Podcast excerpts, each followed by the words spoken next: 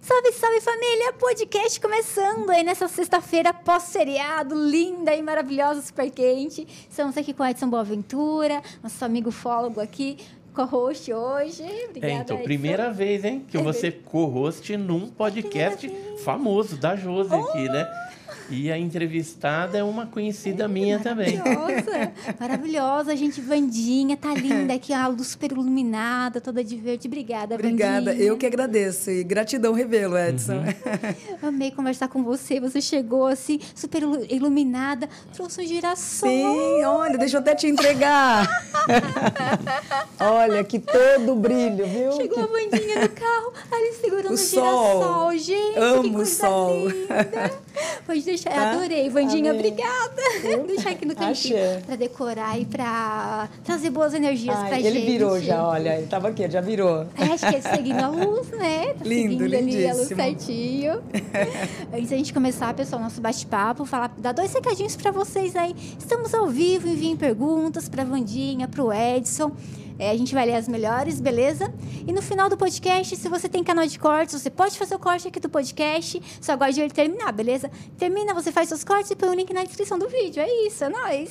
É isso mesmo. Recadinhos dados. Aí. Gente, vocês se conheceram pelo podcast, né? Sim, dos meninos do Planeta Podcast, Planeta. do Humberto Russo e o Daniel Varela. Ai, que delícia, É, inclusive, gente. o Edson, assim, é uma peça maravilhosa ali dentro, onde eles têm um carinho muito grande por ele. Ai, que delícia. Falo que é o xodó do Humberto, né?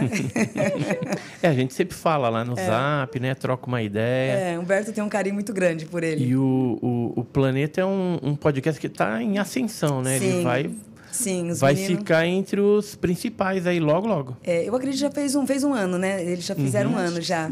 Cresceu eu demais. quando você começou a ir lá várias Isso, vezes. eles são fofos, são maravilhosos. Daí eu... E aí, o primeiro dia, ele, quando eu- ficou de. A gente, eu e o Edson fez né, uma parceria junto, uma entrevista junto.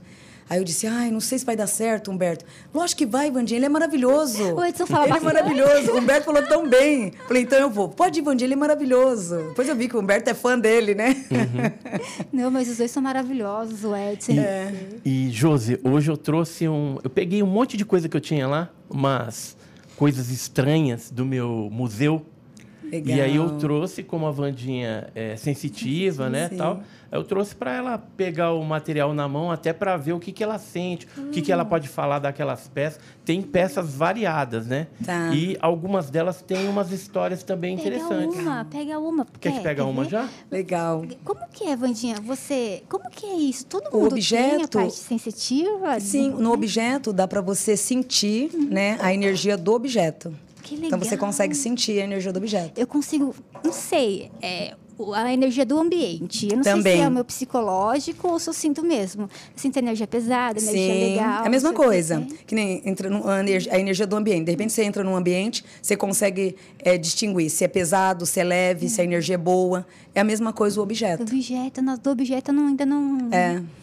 Objetos são coisas muito importantes, são digitais muito importantes, que é mais que uma digital, porque ali ela fica toda uma energia né, espiritual né, centralizada ali dentro, né? É verdade. Imagina Legal. uma aliança, né? Por exemplo, a minha tá no dedo do meio porque é, meu dedo, não sei lá, ele fica fino e cai do dedo. Daí, às vezes, ele fica normal e cabe no dedo certo.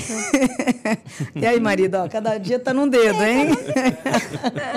e aí, pra não ficar caindo, eu deixei aqui. Que Pra a não entrar em é rotina o gelada. casamento, É, né? Pode ser. Olha, Essa, essa, essa é de acordo com a atmosfera. Isso, Tipo tem um balão atmosférico. Se tiver frio, então, a minha mão ela tá afina. gelada, olha.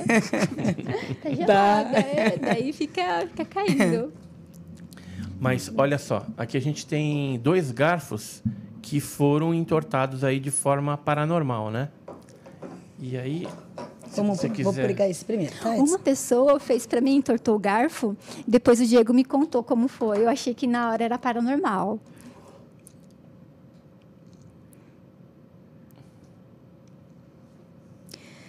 Aqui traz uma energia masculina, aonde é um ser que é onde é um ser que vem pela última reencarnação, aonde vem dotado de dons e de grandes poderes espirituais. Um deles está totalmente ligado à mente. A energia da mente desse espírito pelo qual travou esse objeto traz um raciocínio rápido, ligado literalmente à ancestralidade. De um movimento rápido, vem ligado também a vidas passadas, aonde através da mente, esse espírito pelo qual traçou esse objeto entra numa rapidez e numa agilidade de alma muito grande, a ponto de ter uma agilidade para movimentos de objetos, locais e buscas totalmente oposta. Então, é, a pessoa que traçou né, esse objeto, uhum. essa pessoa, na verdade, ela já vem com um dom mediúnico muito grande porém ligado totalmente ao mental. Onde essa pessoa ela tem um dom espiritual e uma facilidade muito grande de buscar objetos perdidos e até mesmo seres. Então, a essa mediunidade aqui, essa pessoa pela qual traçou essa energia, carrega uma mediunidade e uma facilidade muito grande de poder fazer desdobramento e buscar informação que, no caso, ai, a olha, eu tô com um primo perdido em tal lugar essa pessoa desse objeto, ela consegue, através da mente, buscar, como se fosse um raio-x, o local, o momento e a hora do, do, desaparecimento. Essa pessoa, esse médium, ele tem o dom de detalhar de ponta a ponta, do começo, meio e fim, uhum. narrando a história com bastante clareza. É, chamamos de um médio superior, né? É um médio que traz toda uma clareza superior. Porém, não é através de estudo ele vem através da, da raiz espiritual. Então, esse médio ele já veio pronto para a Terra, porém numa agilidade espiritual muito grande. Ó, o movimento mesmo do garfo, a forma né, que foi entortada, traz as raízes espirituais totalmente elevada, de uma mediunidade imensa, imensa, com todas as vibrações em si traçada de um campo mediúnico. Não é só uma força braçal. Sim. Aqui traz toda uma canalização espiritual. No, no cabo aqui do garfo, traz uma sensibilidade, ou seja, por mais que aqui, né, nos dentes do garfo, traga uma pessoa prática, objetiva, muito enraizada, é um campo masculino, então uma pessoa masculina de uma energia muito forte, que traça os caminhos com muita raiz, né? Então traz um campo mediúnico muito aflorado. Porém, no cabo, o lado humano dele, o lado da sensibilidade. Uma pessoa muito humana, sensível e que se machuca com muita facilidade. Então, são duas expressões, a física e a paranormal dele. A uhum. paranormal vira um monstro em busca e traz os resultados com muita facilidade. No físico, é uma pessoa muito sensível, aonde tem uma dificuldade muito de enfrentar a vida e até mesmo de lidar com as pessoas. Então, é, veio mesmo voltado ao lado espiritual. Então, qual é a missão desse espírito? É mais é, ter e conviver na Terra com os seres humanos. Ai, então, o aprendizado desse espírito é conviver na Terra, aceitar as pessoas, conviver com as pessoas. Uhum. Isso está sendo para essa pessoa o grande desafio da vida. Porém, um grande mestre. De quem que é esse garfo? Então, isso aí apareceu na cozinha da minha casa, no Guarujá. Do nada, assim? Do nada. E assim, a gente... É, que medo. É, acredita que pode ter sido algum filho meu, né? Por conta estava na adolescência, ou eu mesmo, entendeu? Isso que eu te eu... falar agora, é de ser tiro da minha boca. Então, eu não então, quando você estava falando, é você no seu lado de sou choques. eu no meu nas... lado das crises, né, crise? Porque... Das transmutações. É... Então, isso foi há muitos anos. Você tirou e, da minha boca. e aí apareceu na cozinha, em casa. Isso aí foi no Guarujá. Tá? E esse aqui? Esse aqui, é uma figura masculina mesmo, é nosso amigo Edson. Então, e, e, aí, aí foi interessante isso aqui que o meu filho, ele estava jogando, né? E aí ele escutou o grito né, da, da mãe dele lá no, na cozinha, quando ela mostrou isso. É, porque, aí tava né, desse todo... jeito, né? Aí todo mundo viu, né? É, e se a mãe, né, no caso, percebe... E assim, eu falei, vai ver que pode ser alguma coisa é, das crianças tal, mas aí você falando assim, alguma coisa aí que você falou acaba indo ao encontro daquilo que eu mesmo sinto, é mas a gente geralmente a gente não fala porque é, tem coisas misteriosas que é se a mãe observar os, o lado noturno, ela vai pegar você em muitas assim fases noturno, hum. desdobramento, trânsito, porque várias vezes transitou pela casa, a ponto hum. de voltar de novo para o manto, né, para a cama Sim. novamente. Transita, faz toda a ligação espiritual e depois volta como se nada tivesse acontecido. É. é uma transmutação espiritual o tempo inteiro. E nessa época eu lembro que tinha copo que explodia, ficava em caquinho, caía quadro. Nossa, Foi um negócio muito tudo louco. lá em Guarujá mesmo. Tudo no Guarujá. O Diego, quando ele fica nervoso, a lâmpada explode. Energia. É, é, mesmo? horrível. Daí Energia. faz tempo, graças a Deus, que não acontece, mas ela explode. Esse aí tem uma assim. história bem interessante também.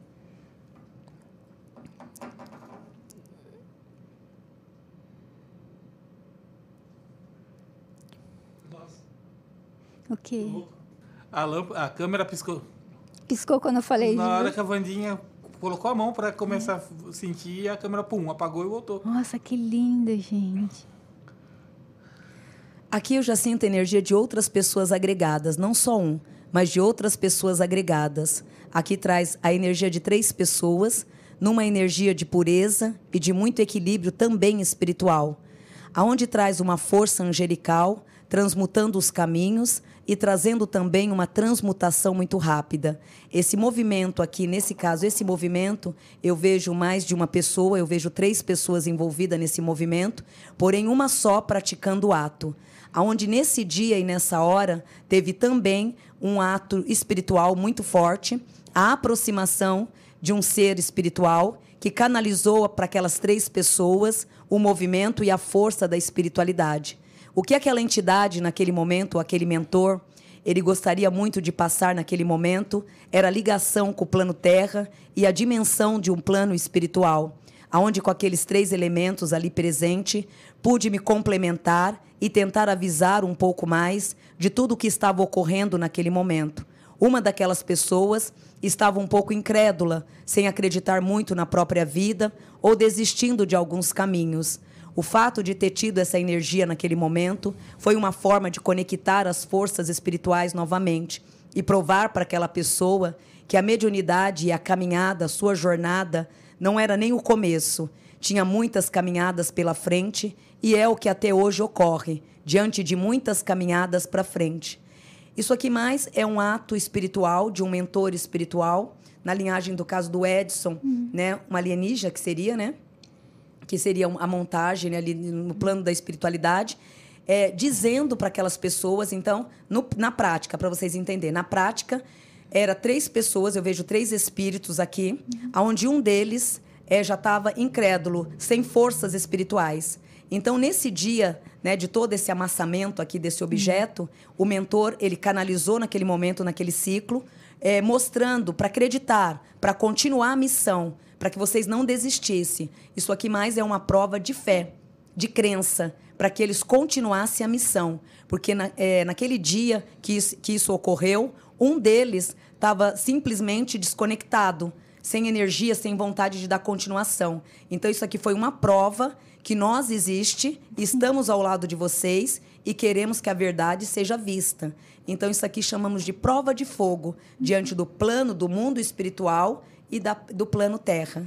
Nossa, vou- você sente ou você recebe a pessoa? Não, através do objeto, aí Você dá para você sente. sentir. É que você e falou- narrar, e narrar a história. É, você falou, Agora o nossa. Edson vai Então, aí deixa eu contar o não. que, que Foi. isso. Isso aí é foi um paranormal brasileiro é, chamado Panicete.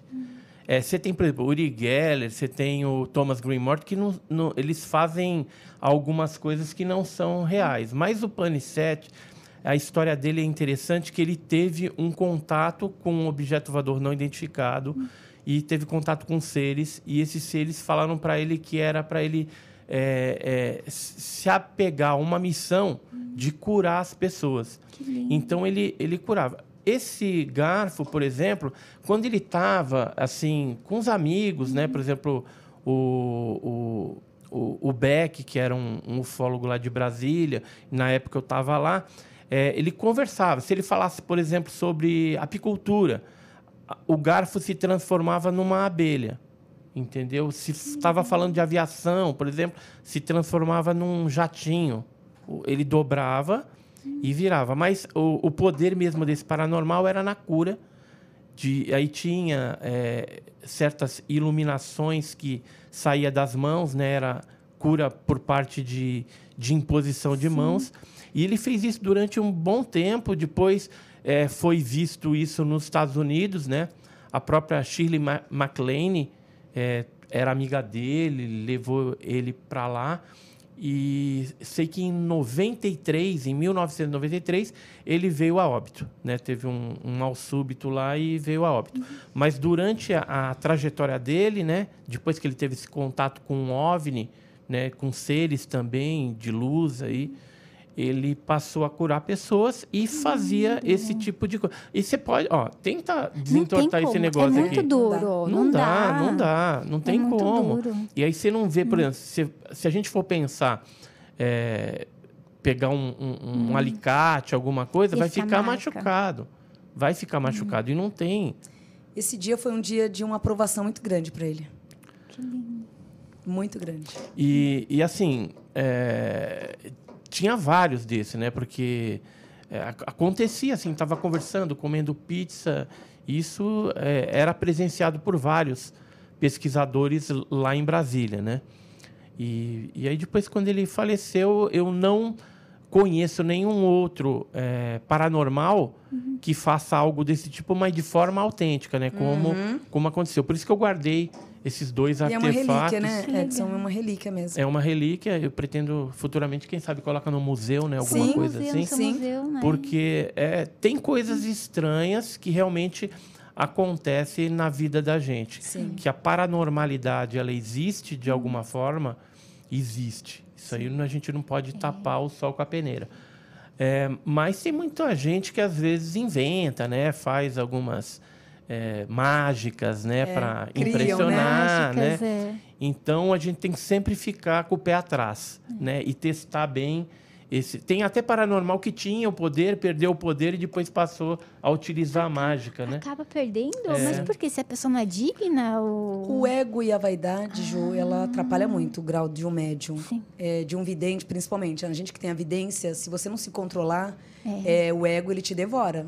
É verdade. Você perde todo uma... sen- Concorda, Edson? Sim. Porque, assim, com- é, perde literalmente a espiritualidade. Você fica só na vaidade. E aí esquece, quando você menos imagina, cadê suas entidades? Né? Vai Foram sumindo, embora. vai sumindo.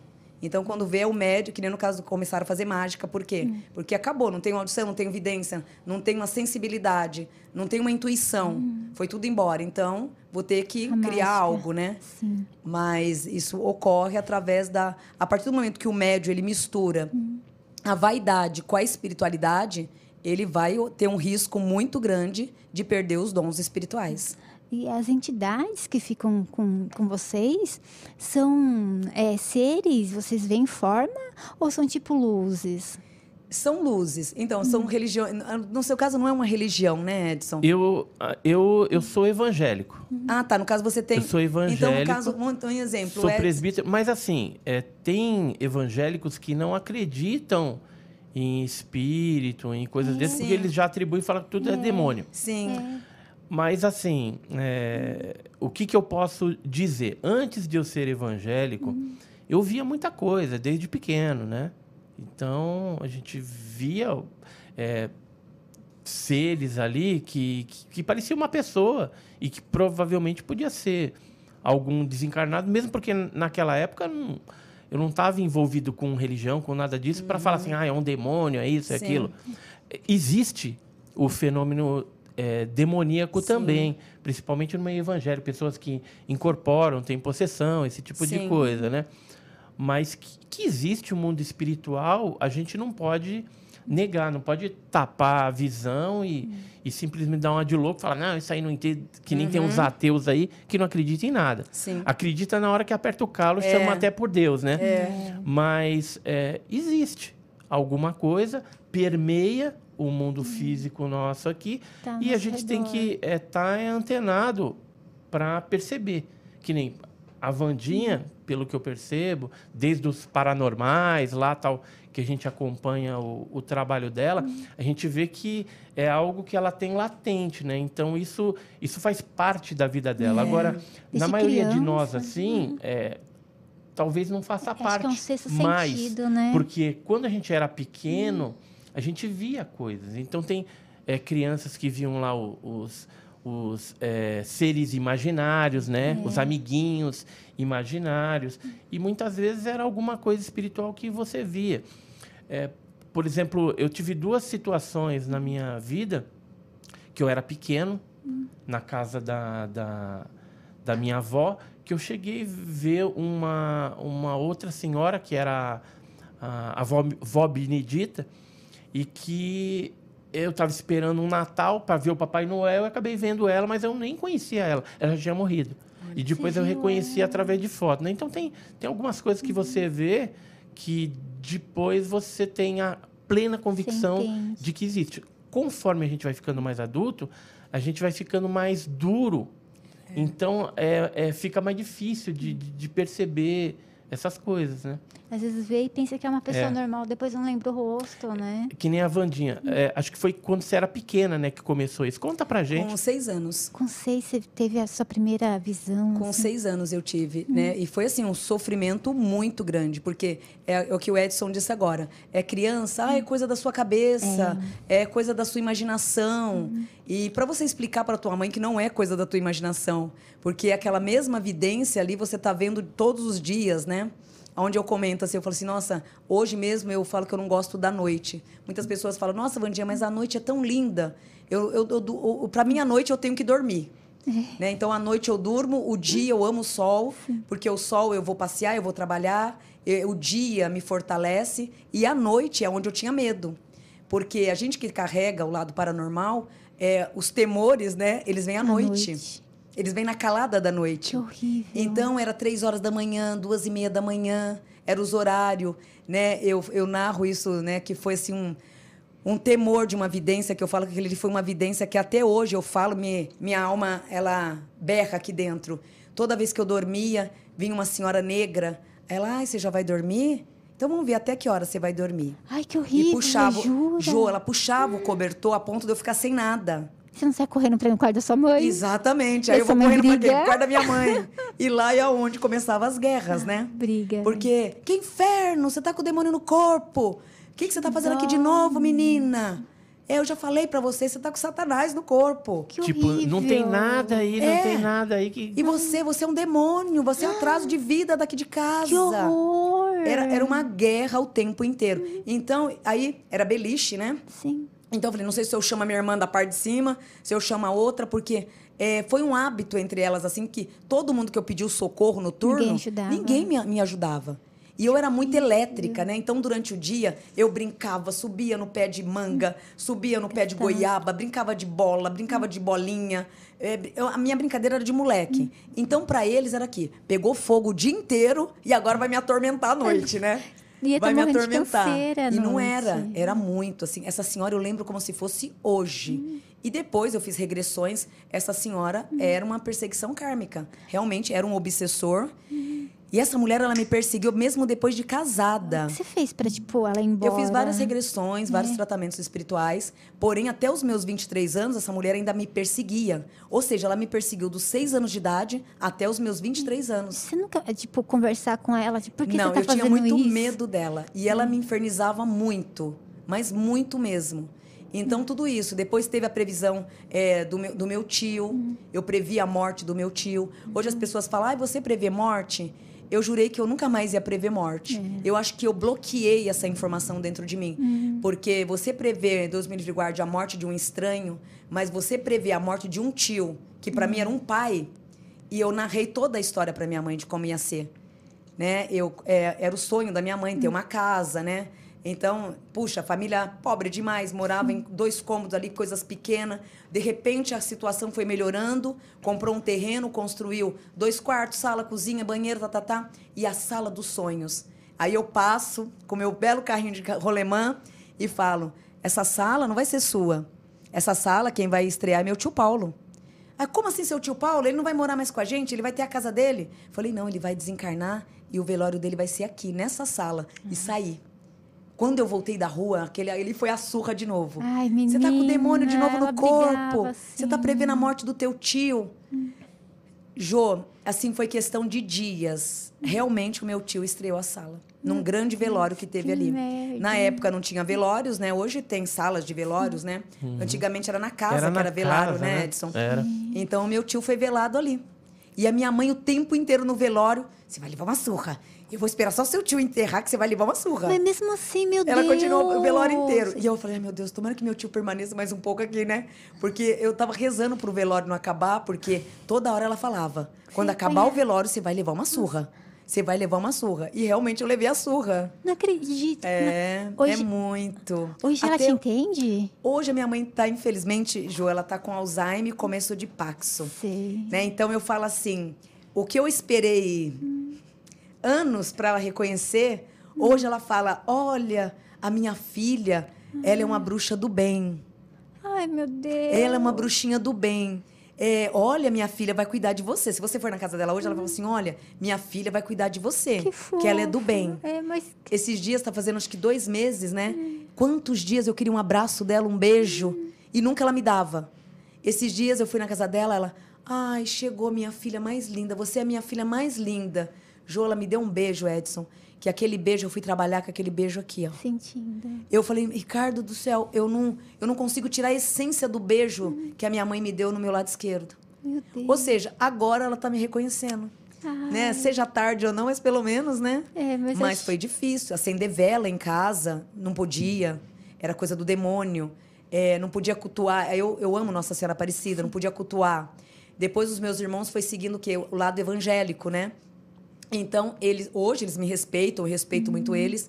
Tanto é que eu tenho um irmão, que é o Kaique, ele é quase missionário. Eu não cuido, eu sou uma, eu sou uma umbandista, mas quem cuida de mim, quem ora por mim, é o meu irmão. E o pastor dele, que quando eu preciso, ora por mim. Então, hoje, assim, por mais que eu seja uma umbandista, né? É, quem cuida de mim é o meu irmão, que é evangélico. Então, quando eu preciso de orações, ele vai em casa. É, recados espirituais, ele também tem o mesmo dom que o meu. Ele recebe, me passa informação. Então, hoje, entre os irmãos, nós formamos uma troca de informação entre nós, porém, cada um com uma religião. Tem a irmã que é budista, o Kaique, que é evangélico, a Valéria é evangélica, e eu, um bandista. Minha mãe, católica. Né? Católica roxa mesmo. E de não acreditar em nem, apenas em Deus mesmo, o foco de Deus. Mas assim, eu, na verdade, eu amo, né? Eu falo que eu amo todas as religiões. E também respeito todas as religiões. Mas ser médium é, numa família de pouco entendimento e com muita ignorância, você sofre muito. Você sofreu muito mesmo, Você menina. sofre demais. O preconceito.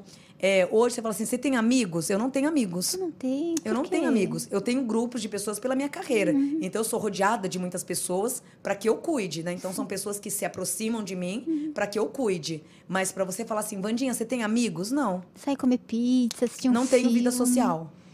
Literalmente eu não tenho uma vida social. Por quê? Hoje eu tô com 49. Hoje eu já nem eu já nem sei mais o que é ter um amigo. Então, em casa, eu não sei o que é receber um amigo, eu não sei o que é viajar com um amigo, eu nunca tive amigos, né? Porém, sempre cuidando de todo mundo. Por quê? O preconceito, olha, ai, é aquela amiga vidente, ai, não quero ela na minha festa, não. Ai, é aquela amiga macumbeira, ai, não traz ela, não. Que absurdo. É, olha, aí depois do lado adulto. Aí você vai ter, você casa, tem filhos. Olha, é o filho da macumbeira, não vai na casa dela, não. Olha, se você comer a comida da casa dela, pessoal tonto. então, é até hoje, né? Tem esses preconceitos. É, muito admiro o Edson. O Edson é evangélico, mas ele é, é- é eclético, né? É, As- a gente a respeita, mente aberta, né? Assim, eu só não vou é, respeitar o satanista, né? Sim, lógico. que é, um- é uma energia bem pesada, Sim, nem né? eu. Bem pesada. Mas é, cada um tem o direito de, de ter a religião que quiser. Sim. Desde né? que pregue E- amor, E, doação. e assim, Deus, se você for ver, ele está em todas. Sim. Né? Tem, tem muitos é, umbandistas, mesa branca, esse tipo de coisa, que às vezes faz mais trabalho de caridade do que um evangélico, por exemplo. Exatamente. Tem, mas, mas tem também o evangelho que faz. Sim, né? sim. Então, assim, depende é, cada pessoa encontrar e entender Sim. é, é, como, que, como que é essa volta espiritual para o pai. Né? Por exemplo, eu, eu sempre tive é, curiosidade dessa parte, né? é, desejo de saber mais. Então, o que, que eu resolvi fazer? É, curso de teologia para poder entender. Né? Então, eu fiz dois bacharel de Legal. ufologia, ainda estudo.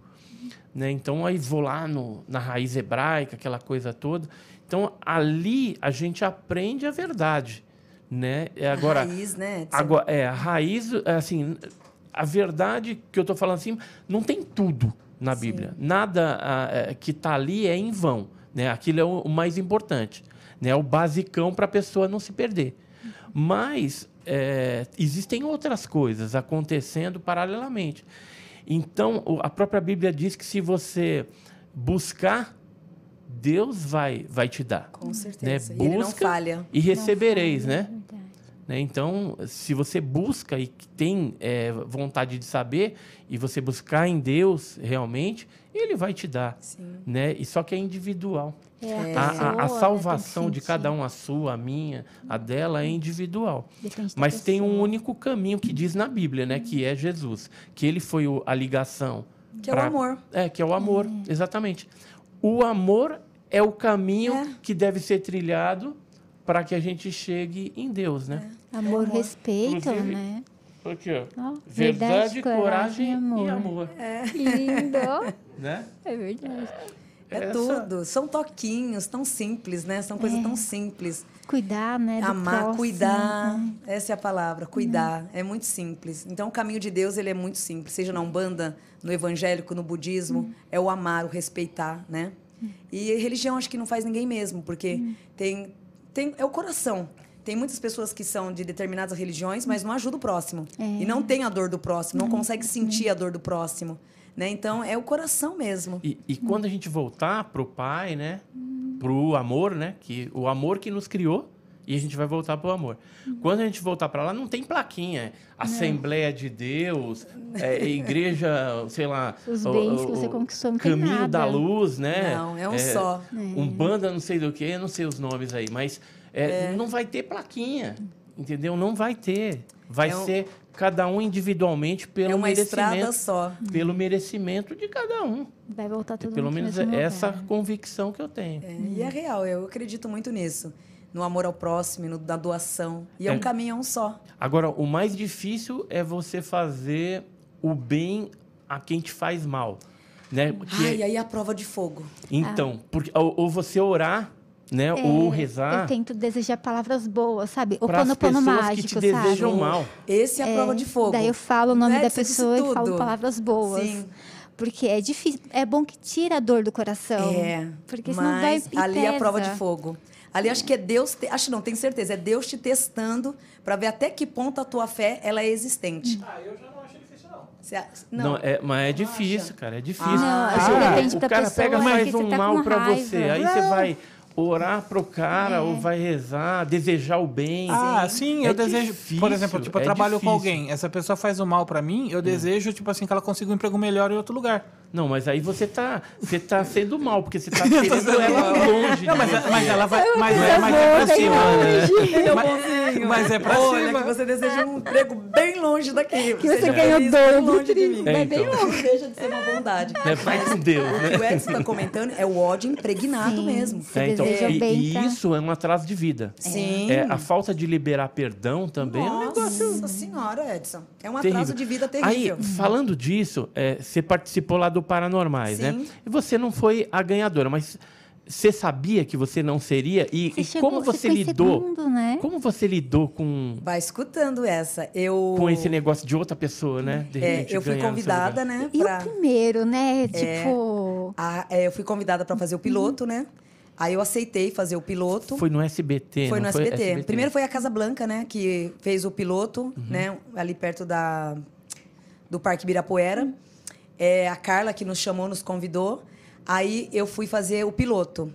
Aí foi eu, Márcio, Selena, eu, Marcelena, Edu, Scarfo, Edu Scarfon e a Kátia de Gaia. Nós que fizemos o piloto. Aí depois, ó, gravamos o piloto, ficamos o domingo inteiro gravando ali. Aí depois falou assim: olha, daqui três meses a gente entra em contato. Caso o Silvio compre, vai ter um reality de paranormais. E vocês vão estar sendo convidados. A gente espera que vocês sejam o cartão de visita, tal, tal, tal. Aí fui embora, né, para casa. Quando eu tô no caminho, é, ô meu pai Benedito, será se eu for, se o Silvio Santo comprar, né, se o SBT comprar o piloto, será que eu posso participar? Eu já tava já, já. Eu, Já lá, já. Não, e querendo, porque eu nunca, nunca ele me aceitava. É, rádio, televisão. Eu fui convidada desde os 15 anos. Nunca, não vai, não é hora, você não tá preparada. Aí eu completei 18 anos, não vai, não é hora, você não tá preparada. Então, toda hora eu recebia recados que não era hora, que não estava preparada. E nesse eu falei, gente, daqui a pouco eu tô com 60 anos, eu não fiz o que eu quis, É né? E aí, nesse dia do SBC, né? Aí foi um domingo maravilhoso, o Celso, muito palhaço, né? É, o Celso deixou a gente super livre. E ali eu já tive um carinho muito grande por ele, né? E na hora de apresentação, né? Foi dado os rótulos de apresentar. Eu acho que foi mais de 20, se não me engano, mais de 20 paranormais. Então foi uma Bastante. etapa boa, né? Porém, ia tá, cada etapa ia eliminando um por um, né? E nesse dia o Celso imaginou que ia ser uma é, Van, é, Wanda Lopes. Quando eu entro, ele me olha, ele, ué, pensei que era um mulherão. Mas nossa, vou, você a partir de hoje você vai ser Vandinha. Ah, ele que te deu apelido. Ele que me deu. Que ele que me batizou de Vandinha. Ele falou assim: olha, todo mundo que eu batismo dá sorte, que eu batizo dá sorte, hein? Que lindo. Então, todo mundo que eu dou batismo dá sorte. Aí ele, palhaço, né? Eu tenho uma mão sagrada. Oh. E foi uma mão sagrada mesmo, né? Foi um show, né? Foi muito, foi um sucesso mundial. É, pode ver que ficou assim, sempre em primeiro lugar, segundo lugar, nos domingos. Era como se fosse uma, é, um jogo do Brasil, né? E nesse dia, né, na primeira apresentação, estávamos todos reunidos ali e o Edu, Scarson, o Edu Scarfon estava num canto. Aí eu olhei para todo mundo e falei, nossa, mas quem será o ganhador, né? Aí, de novo, meu mentor, o ganhador vai ser um homem. Era E ele necessita de provar para ele quem ele é. Agora você não. Mas ele necessita. Que. Ele que vai ser o ganhador. Aí eu, eu tava assim quieta, né? Aí o, o, o Celso, epa, peraí, o que você tá ouvindo? Você tá ouvindo alguma coisa? Aí eu peguei e disse. Eu falei, não, acabei de ouvir que eu não vou ser a ganhadora mesmo. E quem vai ser o ganhador é Edu Scarfon. Quem é Edu Scarfon? Né, Era o Celso, né? Perguntou, mas quem é Edu Scarfon? Ele pegou e levantou. Eu falei, então, você que vai ser o ganhador. Se você vê, se assistiu os Paranormais, tem a- o, primeiro, o primeiro episódio tem. O início já tem falando que lindo. quem seria o ganhador. E realmente quem ganhou foi o Edu Scarfon. Que lindo. E como ele recebeu isso nas outras dinâmicas, assim, do Ele, reality? o Edu foi muito sei? bom em todas as dinâmicas, porém o dele é magia, né? O Edu é mago, né? Ele trabalha com a magia. Então ali tinha evangélico, tinha budismo, tinha até um padre também, acho que depois ele desistiu. Houve um problema de família, ele acabou desistindo, mas é, tinha todas as religiões misturadas ali. Né? Então tinha um bandista, tinha magas, tinha tudo. E o Edu Scarfon, ele é um mago. Então ele trabalhou muito bem, né? E ele foi o ganhador mesmo. Eu fui uma das finalistas, porém, em destaque, é, quem foi embora fui eu. Ou seja, eu não ganhei o diploma ali na hora, né, do rótulo da vencedora, mas foi assim até hoje, Pessoal graças a Deus, só tenho que agradecer. Aí depois o, S, o a, a Rede TV me chamou, que é o João Kleber, né? Aí eu saí do dos Paranormais, nas- depois de 15 dias, o João Kleber me convidou. Aí eu fiz um trecho com o João Kleber de Segredo da Vida. Foi maravilhoso também com o João Kleber. Aí eu fico agora entre Daniela, né, Rede TV e SBT. Né? Ah, que e aí fica. Eu falo bom. assim que são meus padrinhos, né? Tanto a Daniela, o João Kleber e o Celso, nossa, um fofo. Ai, que delícia. Foi que assim. Que Que legal, legal né? saber, né? Nossa, eu acho que Foi. fica. Não sei, quando a gente entra num lugar sabendo que, E tipo. mesmo, Jô, não te cortando, mesmo nos paranormais, tinha médium ali, todo mundo chegando com a bola de cristal, com isso, com aquilo. E eu cheguei sem nada, né? pessoa chegava assim, É, com a bola hum, toda. né? E eu cheguei sem nada. Aí teve uma que falou assim: Menina, o que você tá fazendo aqui? Você é doida? Deixa eu ver sua mão. Peguei e dei a mão pra pessoa. Ai, menina, tenho até dó de você. O que, que você tá fazendo aqui? Ah, Era Você pra é te doida. tirar. Aí eu fiquei quieta. Aí quando foi a- as provas, provas de fogo. Aí depois, quando eu já estava na finais, essa pessoa veio. Nossa, você nem para falar quem você era. Eu falei, eu não preciso dizer quem eu sou. Foi você quem me julgou pela minha aparência, É. né? Essa pessoa saiu, acho que quase no finalzinho, não foi até a final. Mas quando já estava nas finais, essa pessoa pegou, achou que era um confronto ainda, deu não ter dito para ela quem eu era. Nossa, mas ela que quis ver sua mão, Sim. ver e foi falando, Ainda, julgando. ainda falou assim, nossa, que eu não ia. Você é louca, você não vai tão longe. Nossa, às vezes Foi. nem é verdade o que É. ela faz, porque não. Nossa, não foi muito triste. Aí foi nisso. Ou então ela não sabia nem ler mão direito, né? É, eu acho que não Foi sabia. pesado Ou queria te isso. desclassificar, tipo, ela vai ficar É. em segundo, deixa eu já Eu jogar lá pra casa, baixo. mas eu, eu só choro, né? Eu choro em casa, né? Ai, eu sou é durona, bom, né? Edson. Eu sou uma machona fora, mas em casa eu sou manteiga derretida. Chorei, chorei, falei, ai meu Deus, eu acho que eu não vou não, eu acho que eu vou parar por aqui. Aí eu falei, não, você vai sim. Eu olhando pra mim no espelho, eu falei, você vai sim, você vai continuar. E realmente, essa pessoa nas finais falou assim, nossa, que absurdo, você não disse quem, quem você era. Nossa, que absurdo ela, né? É. Meu Deus do Não céu. precisa, ou seja, a espiritualidade, é, né, os dons que nós temos, não precisa você dizer quem você é, o que você faz, né? Não importa, não importa que, o que você faça. O importante é aqui e aqui, ó. Essa- essas Ó, duas energias funcionando. Uma coisa que a gente percebe assim na sua pessoa é a humildade. Sim. Mas Você é muito humilde. sempre você foi humilde ou não? Porque, por exemplo, eu me julgo até uma pessoa humilde Você é uma atualmente. pessoa Sou uma pessoa eu- humilde. Eu, sim. Mas teve momentos na minha trajetória que o narizinho também empinou. Né? Só que às, às vezes empina para a gente aprender alguma coisa para depois a gente voltar para o nosso lugar Sim. de humildade, né? de servo. Né? Então, é, aconteceu isso com você também? Você já foi orgulhosa em Sim. algum momento? Eu falo que o geminiano negativo de um geminiano é a Uhum. prepotência e a arrogância. Eu sou de gêmeos, né? E Então tem arrogância. É, você imagina uma negra que já estava cansada de todo mundo me humilhar ali. Chegou uma época dos 10 aos 16 anos que eu comecei a ser arrogante. O ataque meu era a arrogância e a prepotência.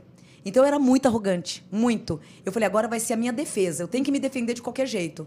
Porém, isso foi um veneno para mim. Então eu era muito arrogante, tudo eu sabia, tudo eu entendia. Aí a minha mãe falava assim: você é pobre. Você tem que entender que você é pobre, ainda de ser pobre, você. Ó, neguinha, meu apelido é neguinha.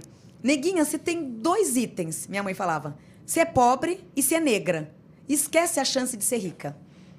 E eu falava para ela assim: eu vou ser rica, eu vou ser muito rica. Aí a minha mãe, minha mãe até hoje, entre aspas, até o ano retrasado, ela era empregada doméstica. Mesmo a situação melhorando, ela quis ficar nessa casa, enfim. E ela falava que eu ia ser empregada doméstica, eu não tenho nada contra. Tanto que é que hoje eu sou grata, porque hoje eu tenho condições, tenho funcionários que limpam a minha casa e diz: "A casa tá limpa". Eu falo, eu falo: "Não, não tá limpa". Porque eu sei que não tá limpa. Porque eu fui uma empregada doméstica e limpava muito bem. Mas a arrogância, uma das minhas prepotências era: eu não vou ser doméstica como a senhora. Olha que absurdo. Uhum. Eu, eu vou ser muito rica. Eu vou ser muito rica. Eu não vou ficar morando nesse cortiço. Jô, e essas palavras ardentes de arrogância era o tempo inteiro. Por mais que ela retrucava comigo a minha mãe, eu começava a enfrentá-la também. Né? Então, quando eu casei, para você ter ideia, eu já tinha uma casa própria, eu já tinha uma casa de dois quartos, sala, cozinha e banheiro, oposto da- do que a minha mãe me ofereceu. É, carro na garagem, um bom dinheiro, com 18 anos eu já tinha um bom dinheiro no banco. É, já tinha já o primeiro, já tinha essa casa, já tinha o primeiro terreno, que eu comecei a trabalhar com 7 anos de idade. Nossa. Porém, também nunca fui de esbanjar o dinheiro. Eu sempre guardava porque eu, porque eu queria ser rica. Eu tinha que ser rica, eu ia ser rica. Mas aquela arrogância toda. Eu casei com 18 anos. Com 19 anos, eu comi o pão que o diabo amassou. Não era uma boa pessoa. Primeiro o casamento, começou minha arrogância por aí. É, meu mentor veio e disse: Eu comprei todos os móveis. Fui na melhor loja de Mogi, a TC Colchões, né, hoje uma loja fantástica, são até hoje meus amigos. Fui na melhor loja, comprei os melhores móveis. Minha casa era a coisa mais linda. Comprei tudo, imobiliei. Casamento marcado, uma festa de arromba. Tudo, tudo como era dos meus sonhos. Aí meu preto velho vem, filha, filha, desiste desse casamento. Ai, meu Deus. Imagina, Edson e Jô. Tudo comprado, casamento marcado, convite, o convite da arrogância era desse tamanho, um convite. Eu não queria convite pequenininho, não. O convite foi desse tamanho. Desiste do casamento, filha. Esse casamento vai ser a sua penitência. Desiste.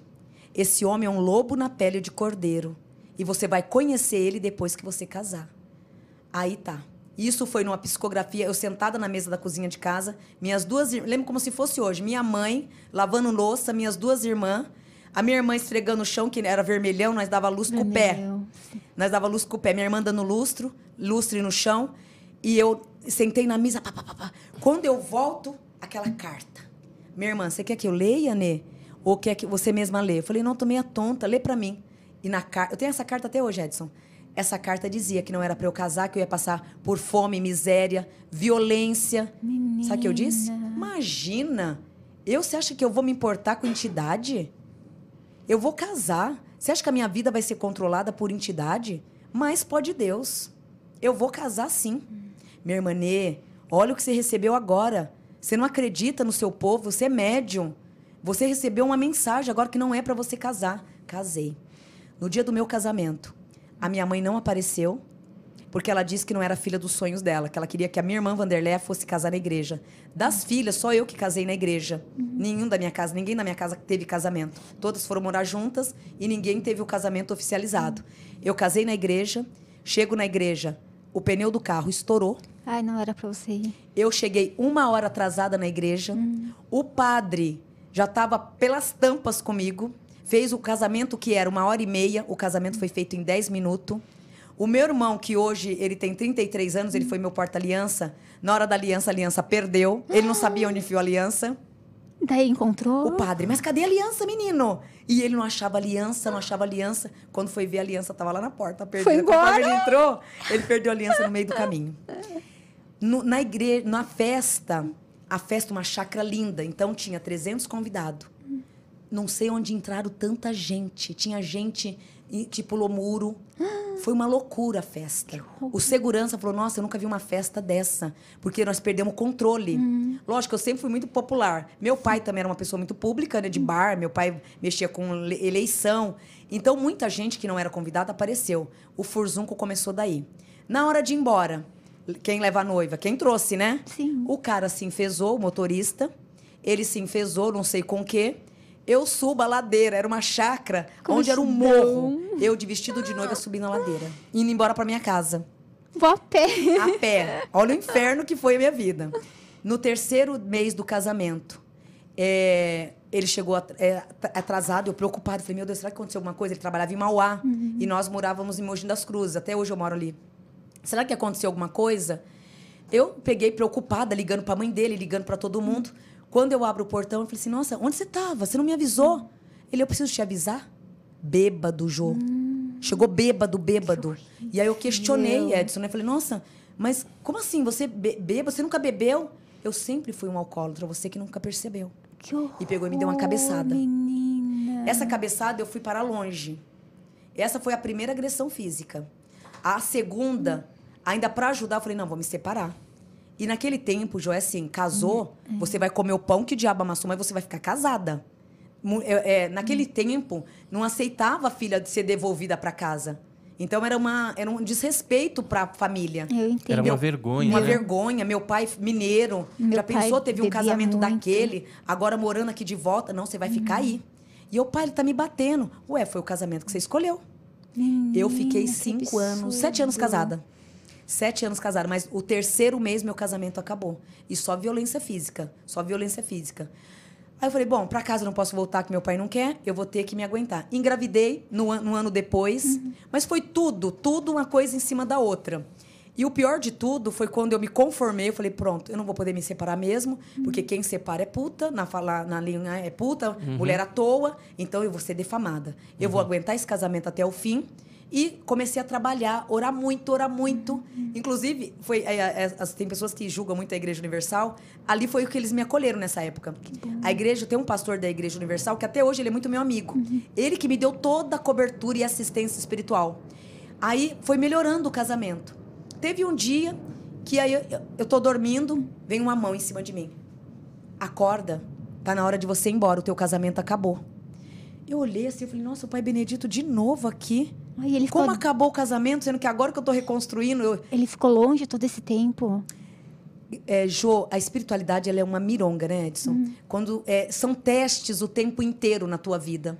O tempo inteiro você passa por teste atrás de teste. Aí na minha cabeça ali, eu peguei e falei assim: não, mas eu vou ficar. Eu vou ficar porque agora meu casamento tá tão bom. Aonde entra?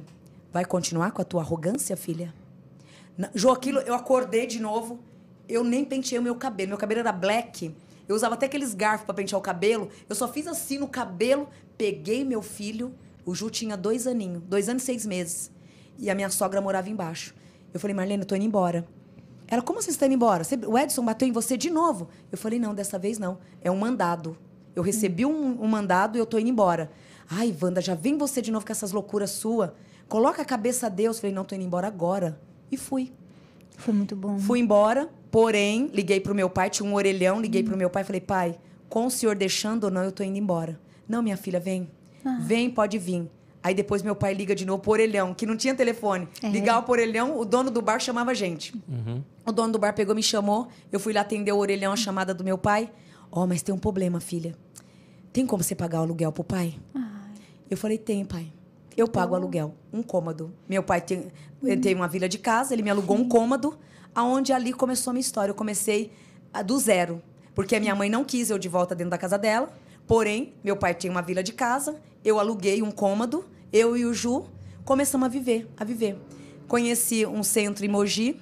Nesse centro, eu conheci é, uma pessoa abençoadíssima, a Marisa Moretti, e que ela me foi me orientando, me orientando, e depois ela disse: é, "Você quer ir para Ana Rosa? É, tem uma salinha lá na Ana Rosa é, que você pode atender. Eu vou pagar o aluguel para você três meses e você começa a sua vida como terapeuta." Que lindo. Eu falei: "Ai, Marisa, mas eu ganhar dinheiro da espiritualidade? Ah, não, não vou aceitar não." A Marisa, Wanda, cobra um preço nem que seja simbólico.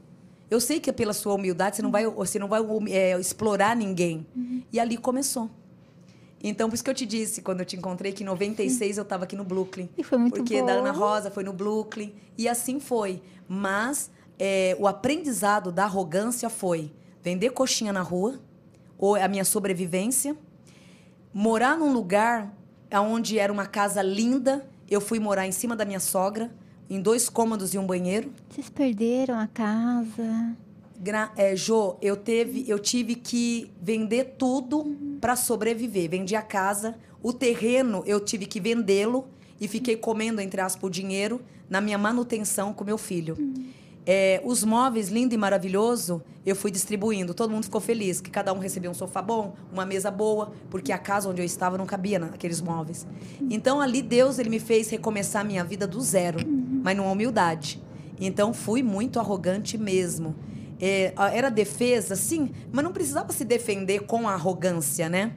E esse coração bom não é por nada, mas sempre funcionou. Eu sempre tive esse coraçãozão bom, até demais. Mas é, aquela coisa que eu falei, não, agora eu tenho que mudar esse comportamento mesmo. As pessoas têm que me respeitar. Mas eu parti para um lado negativo, para o lado da arrogância. Então, apanhou muito.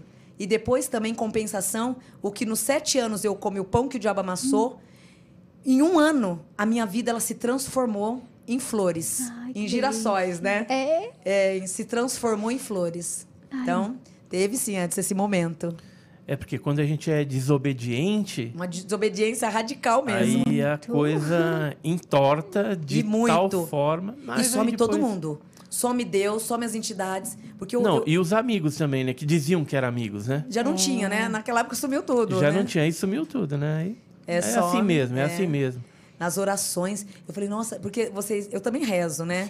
Eu, tanto é que eu falo muito em Deus, eu prego muito a palavra, que eu amo, eu sou apaixonada por ele. E nas madrugadas eu rezava muito por ele. Eu falei, nossa, mas nem ele tá me ouvindo. Nem ele tá me Às ouvindo. Olha, estava, depois, Jô, depois de anos, ele, querendo ou não, né, ele mandou o mentor, vai lá, agora é hora de você ir. E foi maravilhoso. O momento certo. O mas momento certo. Que bom que passou isso. E é terrível mesmo. Minha mãe, né? Meu pai hoje é falecido, mas meu pai bebia muito. Era horrível. Todos os dias à noite. Apesar de ser um homem trabalhador, honesto, bebia, ele se transformava. É. É, Era outra pessoa, sabe? Minha mãe, diversas vezes, eu vou sair, vou embora, tá? Mas nunca ia. Até que depois eh, ele me casou, me levou na igreja e tal. E foi a última vez que eu vi meu pai. Foi na igreja de terno e fui com aquele terno que ele foi enterrado. Você acredita? Gente, que dádiva. É, daí a- hoje ela tá com outra pessoa, mas ela sofreu muito, sabe, tadinha. Na época eu era criança, não entendia muito bem, falava pra ela se separa, tal, mas tem aquela coisa da da família, né, Sim. não aceitar onde vai começar. Ela era empregada doméstica também, com uma filha difícil e foi uma lutadora também. Eu vi nos seus relatos é um pouco da história dela também. É uma luta, é um dragão por dia, né? É um dragão por dia. É muito. Hoje eu falo assim, nossa, daria. É, eu tô, ano que vem, se Deus quiser, eu vou escrever esse livro, sim, mas vai dar páginas para contar a história, viu, Edson? Escreve, escreve, Vai, porque é menina. muito, muito. Por isso que hoje, eu, eu falo, com 49 anos, eu posso dizer é, o que é humildade, o que não é, o que é arrogância, qual o caminho. Porque eu passei pelos piores caminhos. Pelos piores caminhos.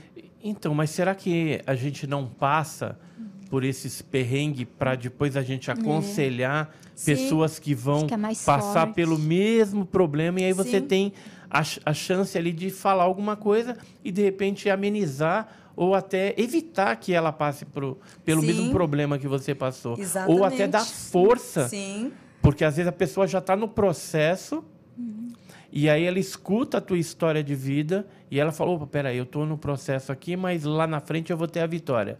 Sim. Lá na frente eu vou dar a volta por cima. E é vitória mesmo. E, e- mas aí eu vou ter que trilhar o quê? Esse caminho. Eu vou ter Sim. Uhum. que baixar minha bola aqui, né? Abaixar o narizinho, entendeu? E e ir na humildade mesmo, como É. servo. Porque a gente não é nada. Não somos Se for ninguém. ver, a gente não é nada. Nada, essa é a palavra. É, não somos gente- ninguém, né? A gente é e apenas um, um- uma criatura que come arroz e feijão. Sim. Não somos ninguém. E o, o mundo espiritual é muito mais importante Sim. 100%. e muito mais forte. Uhum. É que nem, por exemplo, eh, aí você tem o bem e você tem o mal, Uhum. né? Tem pessoa que fala ah, Satanás e Deus, né? Jesus e, e- e o diabo, essas coisas. Eh, Tem sempre o, o, o inverso. Mas aí o, o que a gente tem que pensar é que tipo de aliança que a gente vai fazer. Se você vai para um lado, se você Exatamente, vai para o outro. Mas quando você escolhe para o lado do bem, o mal ele vai ficar rodeando ali para te tirar a comunhão, para te tirar eh, do caminho certo. Sempre é assim, sempre É, foi assim. Tem uma historinha que, Né? tipo, tem o bem e o mal. É, o caminho que você vai depende de qual você vai alimentar. Se você alimentar com coisas boas, o lado bom, você vai. Se você alimentar só com ódio, raiva, você vai acabar indo pro lado ruim e É. vai fortalecer ele. O lado Exatamente. negro da força, né? Exatamente. E tem uma força incrível. Tem. Chama. Então, o que, que acontece? Tem pessoas que às vezes chegam, é, líderes né, espirituais até, que se acham o bambambam. Não, diabo ali, pisam na cabeça dele. Pisa nada. Ele está mil anos luz na tua frente de Exatamente. conhecimento, de força. Agora, se você tiver aliado, aliançado com o lado do bem, aquele que pode todas as coisas, né, o, o Deus Todo-Poderoso, né? Aí acabou, porque você é vitorioso, porque É todos os demais ali é luz, e aonde chega a luz, a treva vai afasta. embora.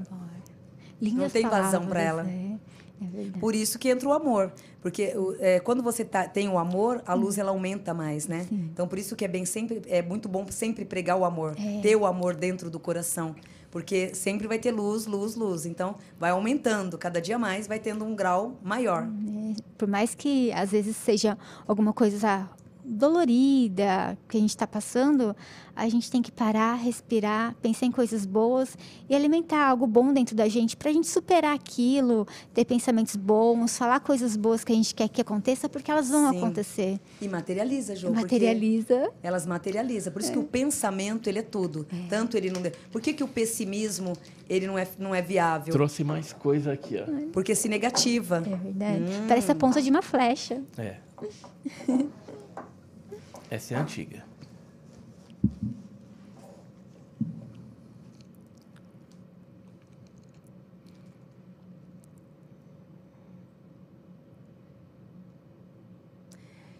Essa já não tem excessos e nem energia de humanos. É, aqui traz, é literalmente voltado a um plano da espiritualidade. É, montada num lugar bem afastado, deserto mesmo, num lugar bem deserto, aonde ali era somente o plano da espiritualidade berrando o tempo inteiro.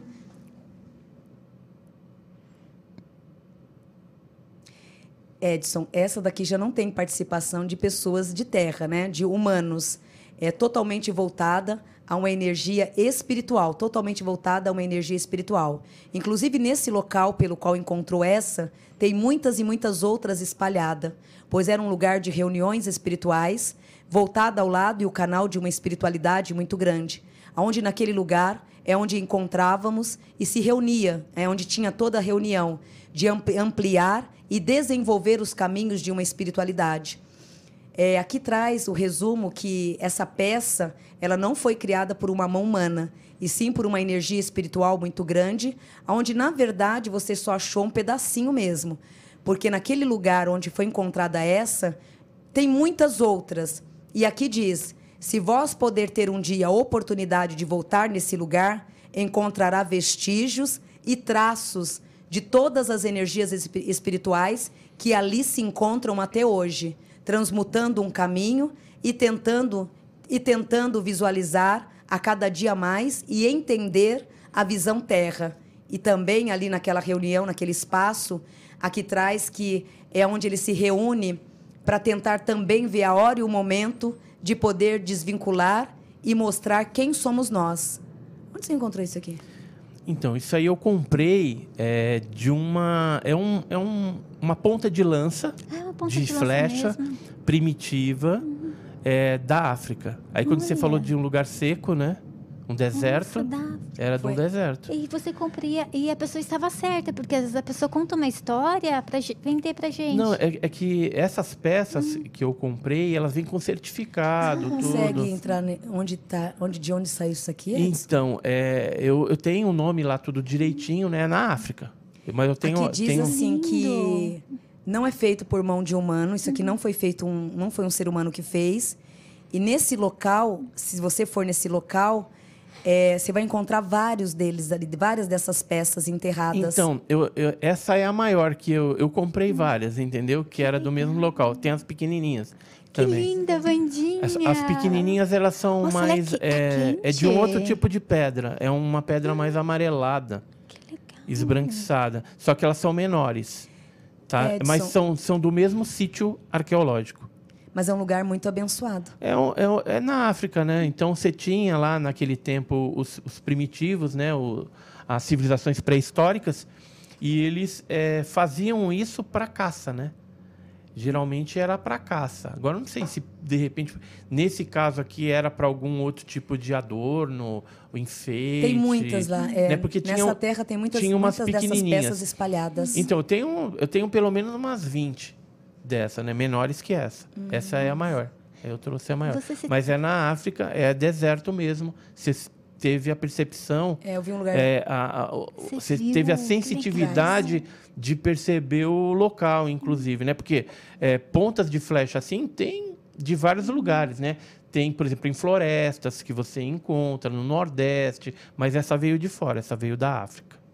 Nossa, que legal. Essa terra tem muitas mirongas aí. Né? Ah, da onde veio essa lança tem muitas mirongas espirituais. Coisas boas, então é bom Sim. estar junto com ela. É, vira escudo de proteção. É, nossa, Agora anda tem... sempre com ela, Edson. que legal que você tem vários meu pedaços. Museuzinho. Agora tem uma outra coisa aqui. É São duas moedas. Essas aqui têm história também. Aí qual que você quer pegar primeiro? Vou nessa.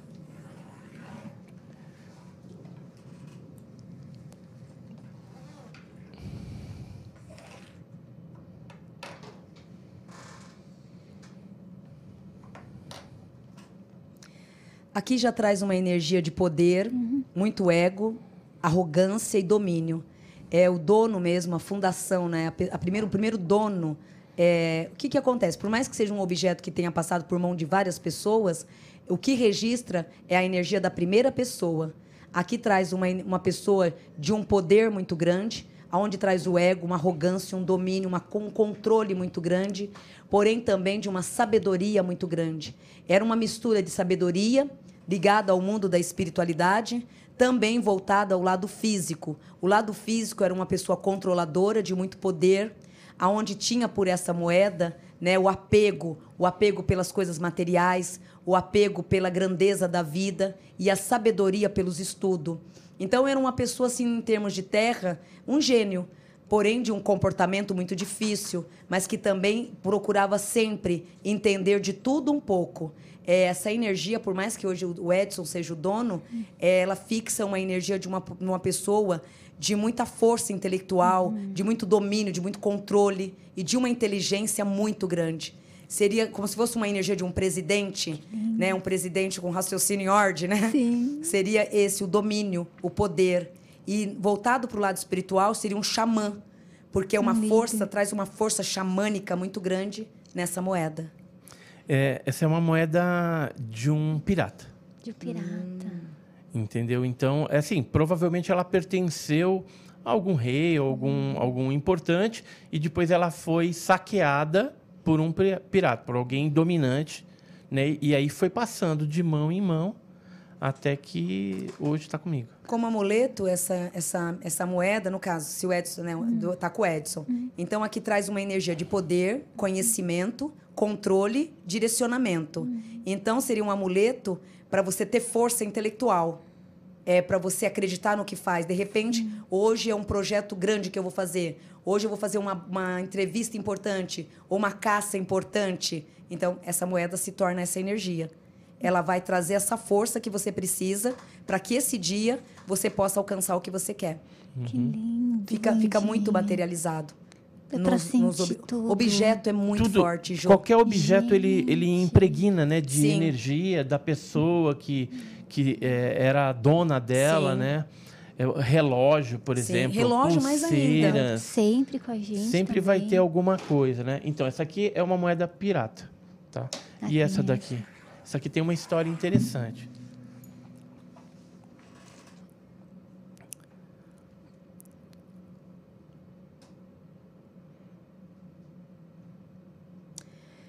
É, aqui já traz mais um lado sutil.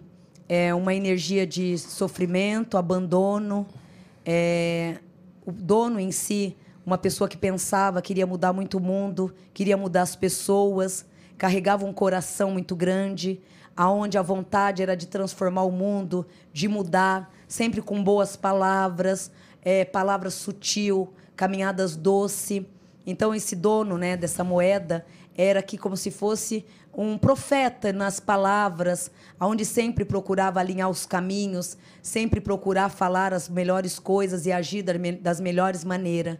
Uma pessoa que sempre pensava e agia sempre de uma forma em querer mudar o mundo, querer mudar as pessoas. E aqui traz que o falecimento dessa pessoa eh, trouxe muita tristeza, porque é uma pessoa, uma alma que gostaria de ter vivido mais, ter feito grande transformação, mas infelizmente não foi capaz. Morreu com sério problema de saúde, aonde foi, aonde encadeou os caminhos ao desencarne. Porém, aqui traz uma alma muito, mas muito serena, de muito amor. É, assim, você consegue visualizar aonde que foi deixada essa moeda?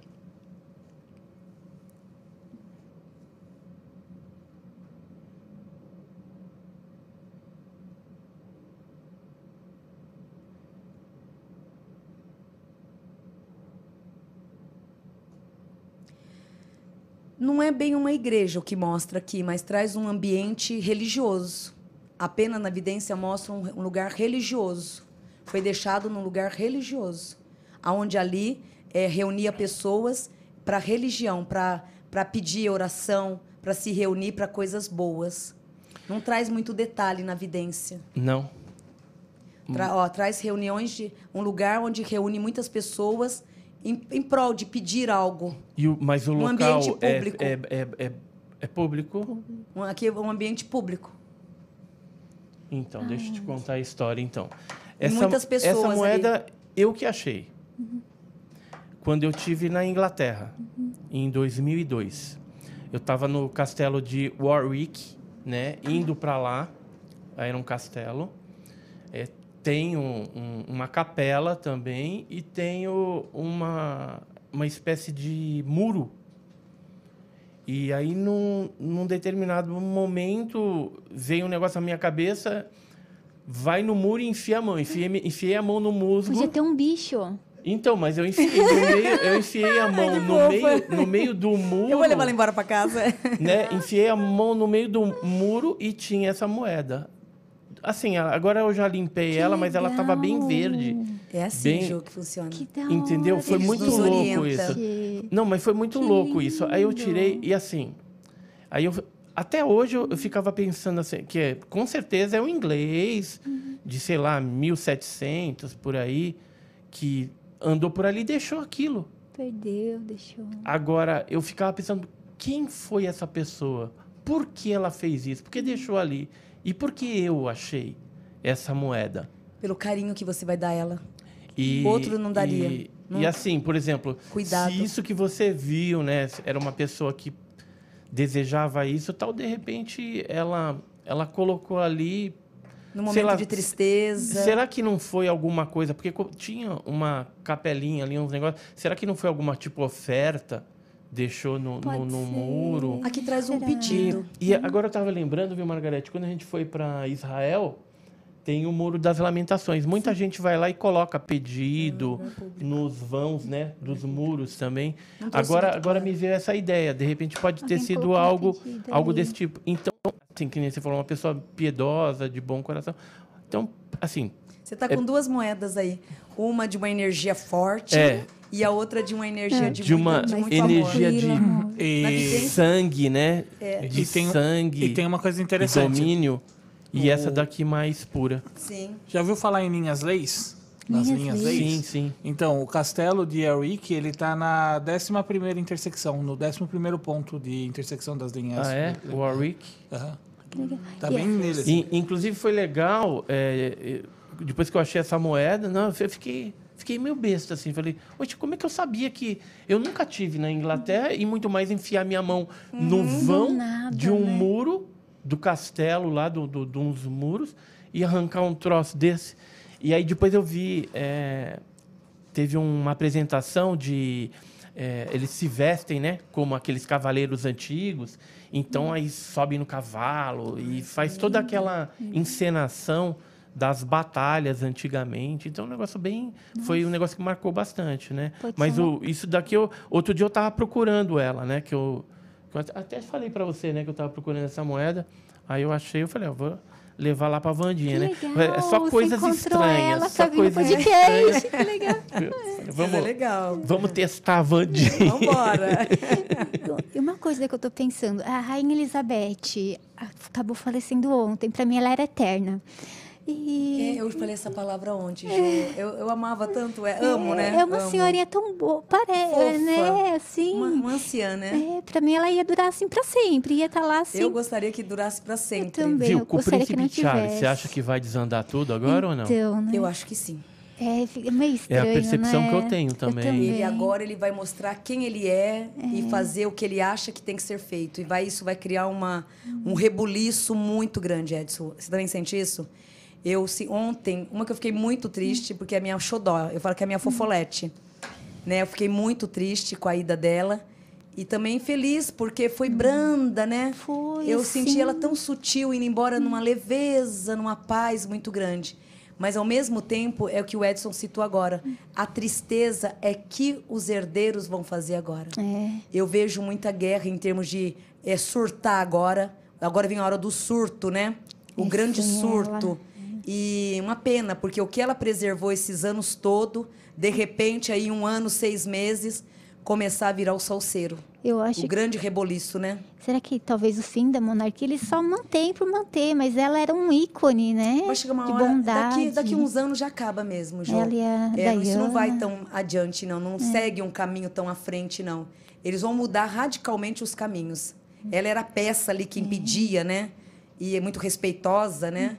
Mas a ida dela vai ser, vai ser com certeza uma grande transformação. É. Uma mudança radical para pior. Não vejo para melhor. E Eu é- também tenho essa percepção, né? Vamos aguardar os acontecimentos, né? Os próximos acontecimentos aí. É, é uma, uma xamã, né? uma mestra, né? É, noven- Perdeu uma 96 mestra, né? anos, né? E o Silvio Santos tá com 91, pra mim também é outra pessoa eterna. É, ele vai longe, eu, eu né? quero um dia conhecê-lo. Ele vai longe, ele vai longe. É da, o Silvio dá cada baile em todo mundo, né? É. o Silvio fica dodói e todo mundo pensa. Ai, vai Fala, desencarnar. agora vai morrer, vai morrer. É, vai Ai, morrer. que dó, não, é Teve- forte. Tem, tem, tem, 2015. tem profeta aí que todo ano Sim. Bota ele na Ah, lista, entendeu? E não 2015 vai. mesmo. 2015. Parece Cara. festa junina. Olha É, a cobra! É mentira. É mentira. 2015 me chamaram de louca. Imagina, ele tava dodói, né? Eu, eu, não, era um programa da Dani, né? Um quadro da Dani. Eu falei, não. Ele vai viver muito. Nossa, e como ele vai viver? Ele é uma fênix, né? Ele transmuta o tempo inteiro. Aí no outro dia na internet, essa menina é louca, esse e aquilo, se você não vai morrer. Não vai. Ele traz, ele traz um lado juvenil, né? O lado do renascimento. Eu falo que ele é a grande fênix, né? Porque é o amor à vida. Então ele traz essa transmutação. E na verdade o Silvio espiritualmente, ele tem o quê? Ele tem um crédito espiritual muito grande perante a espiritualidade. Essas pessoas que têm esse crédito é muito bom. É porque chega no mapa astral mesmo, nossa, mas na, na sua linha de destino já era para você ter desencarnado. Você está tendo um crédito aqui. Que legal! Sim, tem muito disso. Né, de você poder ter o crédito de manter mais em terra. E o Silvio é um deles. Então Também- dá pra fazer hora extra? Sim, e uma Ai, que extra bom! e uma extra gostosa, porque eu falo que é um mestre também, né, gente? Deus me livre e guarde. E o Moacir Franco também, que ele já está bem de idade, né? Ah, Olha, eu acredito que o Silvio ainda enterra muita gente. Enterra muita gente. O Silvio ainda enterra muita gente.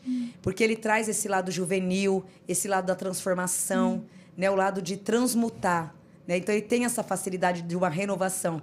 Pode ver, teve tantas, po- tantos problemas de saúde, volta agora intacto, né? Volta intacto. E com uma grande sede de viver. E o Roberto Carlos? Roberto, Roberto Carlos, ele passa Carlos. por um aprendizado. Ai, nossa, e ele xingando o pessoal.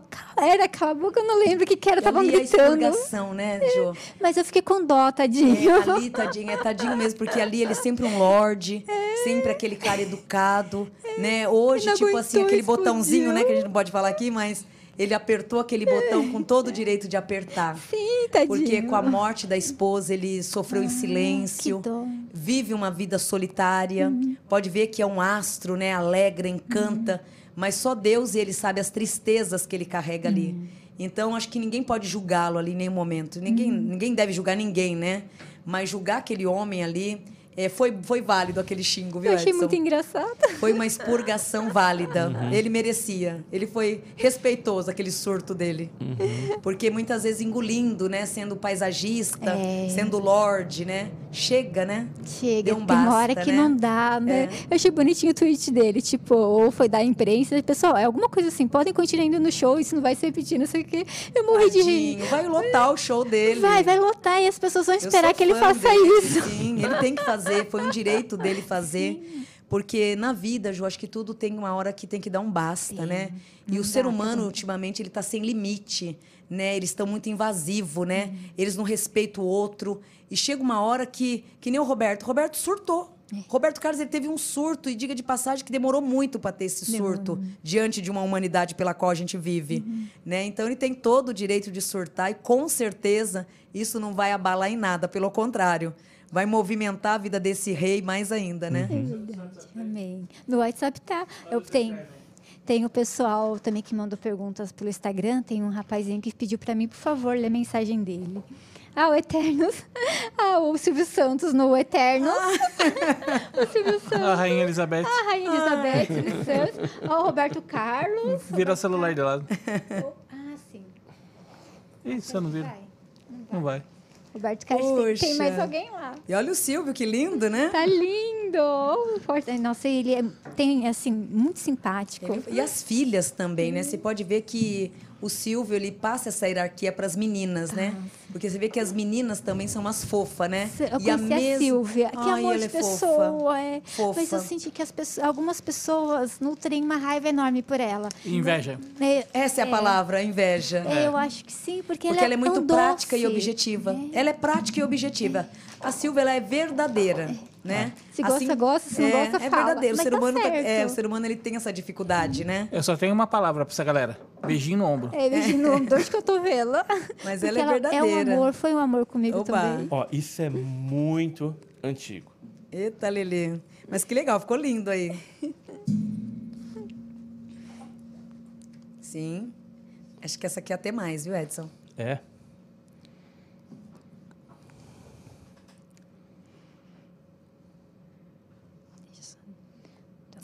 Essa é bem mais.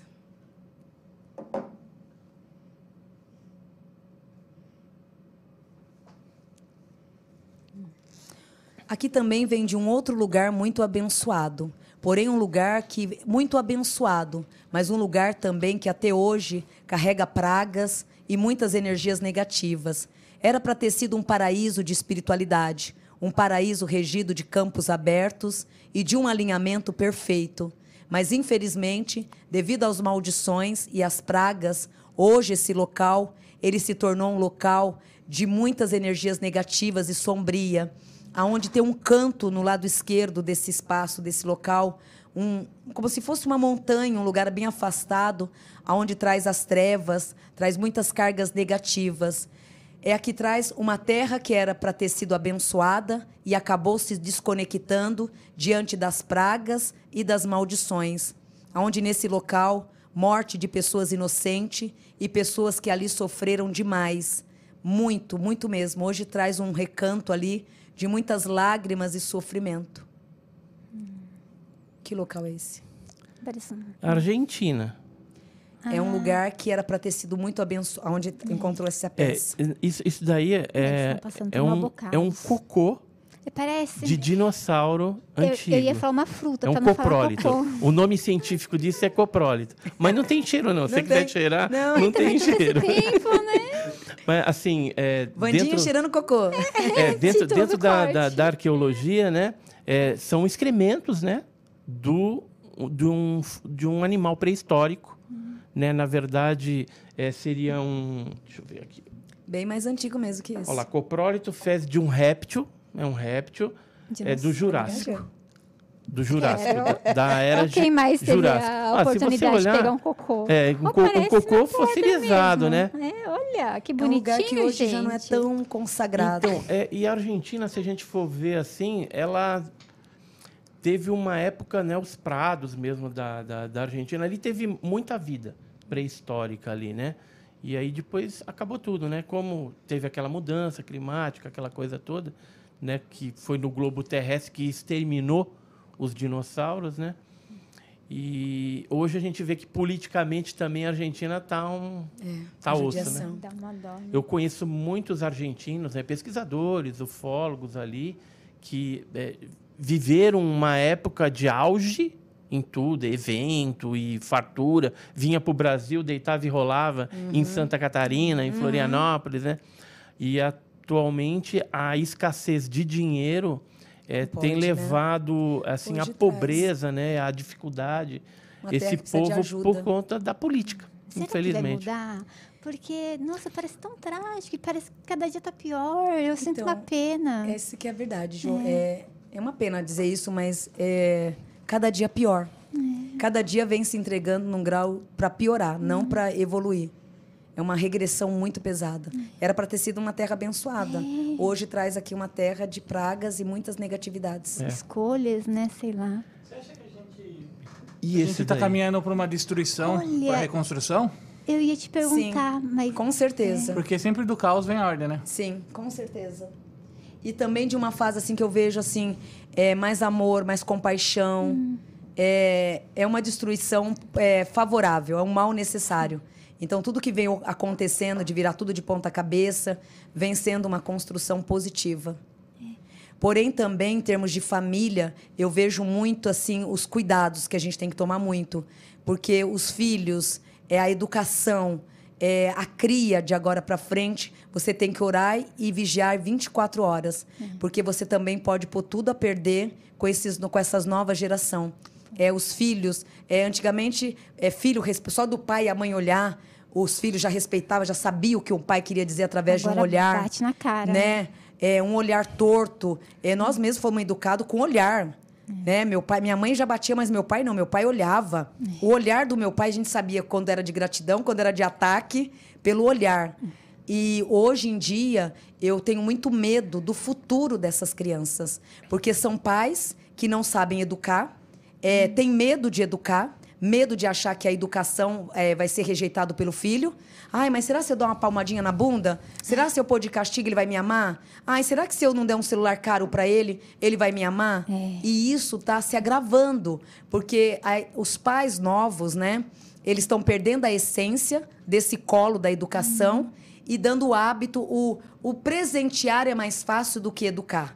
Porque o educar é difícil demais. É muito difícil educar um filho, Jô. É muito. É muito difícil. O parir, né? É fácil. A gente fala nove meses, daqui a pouco pare, nasce.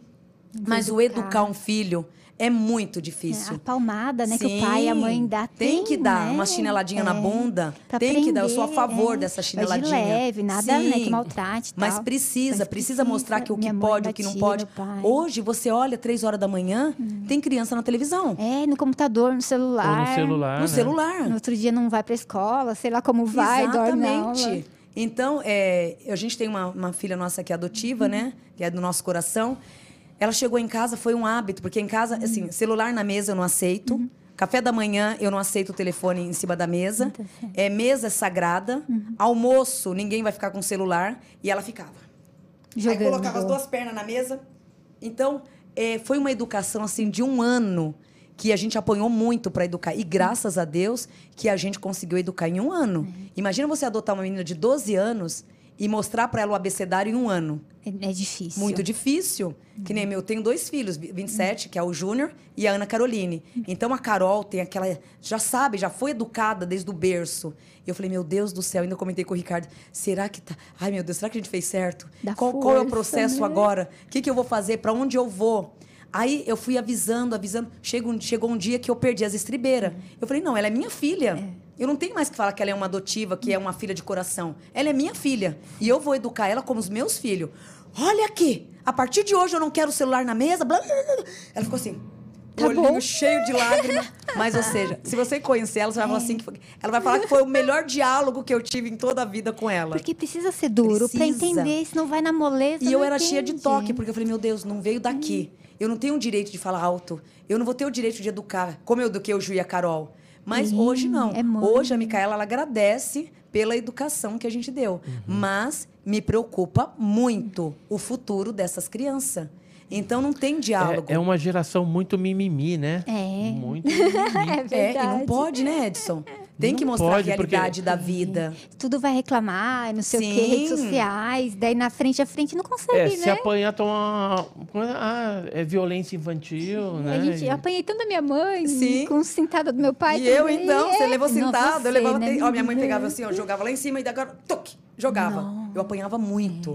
O- Hoje, inclusive, por exemplo, se você fala um, um, um xingamento ali é, que antigamente era normal, Era normal. Hoje já é preconceito, já é, É. bullying, Aham. né? É Minha mãe me impressionante. xingava, Você falava nomes assim. É, a moça que trabalha comigo, o filhinho dela, o João, ele tem três aninhos. Ela, ela, ela leva junto, eu não ligo, né? Ela leva em casa, leva ele com- lá para trabalhar em casa com ele, leva ele junto. Aí ela chamou a atenção dele. Isso está fazendo um mês e meio. Uhum. João, não faz isso. Sabe o que ele respondeu para a mãe dele? Eu vou chamar o conselho tutelar para não você, acredito. mamãe. Tu sabe que é conselho tutelar, ou já sabe que é Eu uma falei, o ameaça. conselho tutelar, tutelar aqui em casa é nós mesmos, João. Vira a bunda aí para me te dar uma palmada. Eu tenho um chinelo, Ou tá seja- escrito aqui, Conselho Tutelar. Pega ele lá? Você vê, Jô? Ele tem três Meu aninhos. Deus, já sabe isso. Ele é um meu fofo, é o João, filho da Deus, Patrícia. muito ele é um fofo. Ele, o pai dele tirou o celular dele, né? Que ficou de castigo. Três aninhos. Aí chegou lá em casa. "Ah", ele é um negro lindo, mas lindo. Ah, falei, você tá chorando, João? Meu papai tirou o celular de mim. Falei, ai, que bom, João.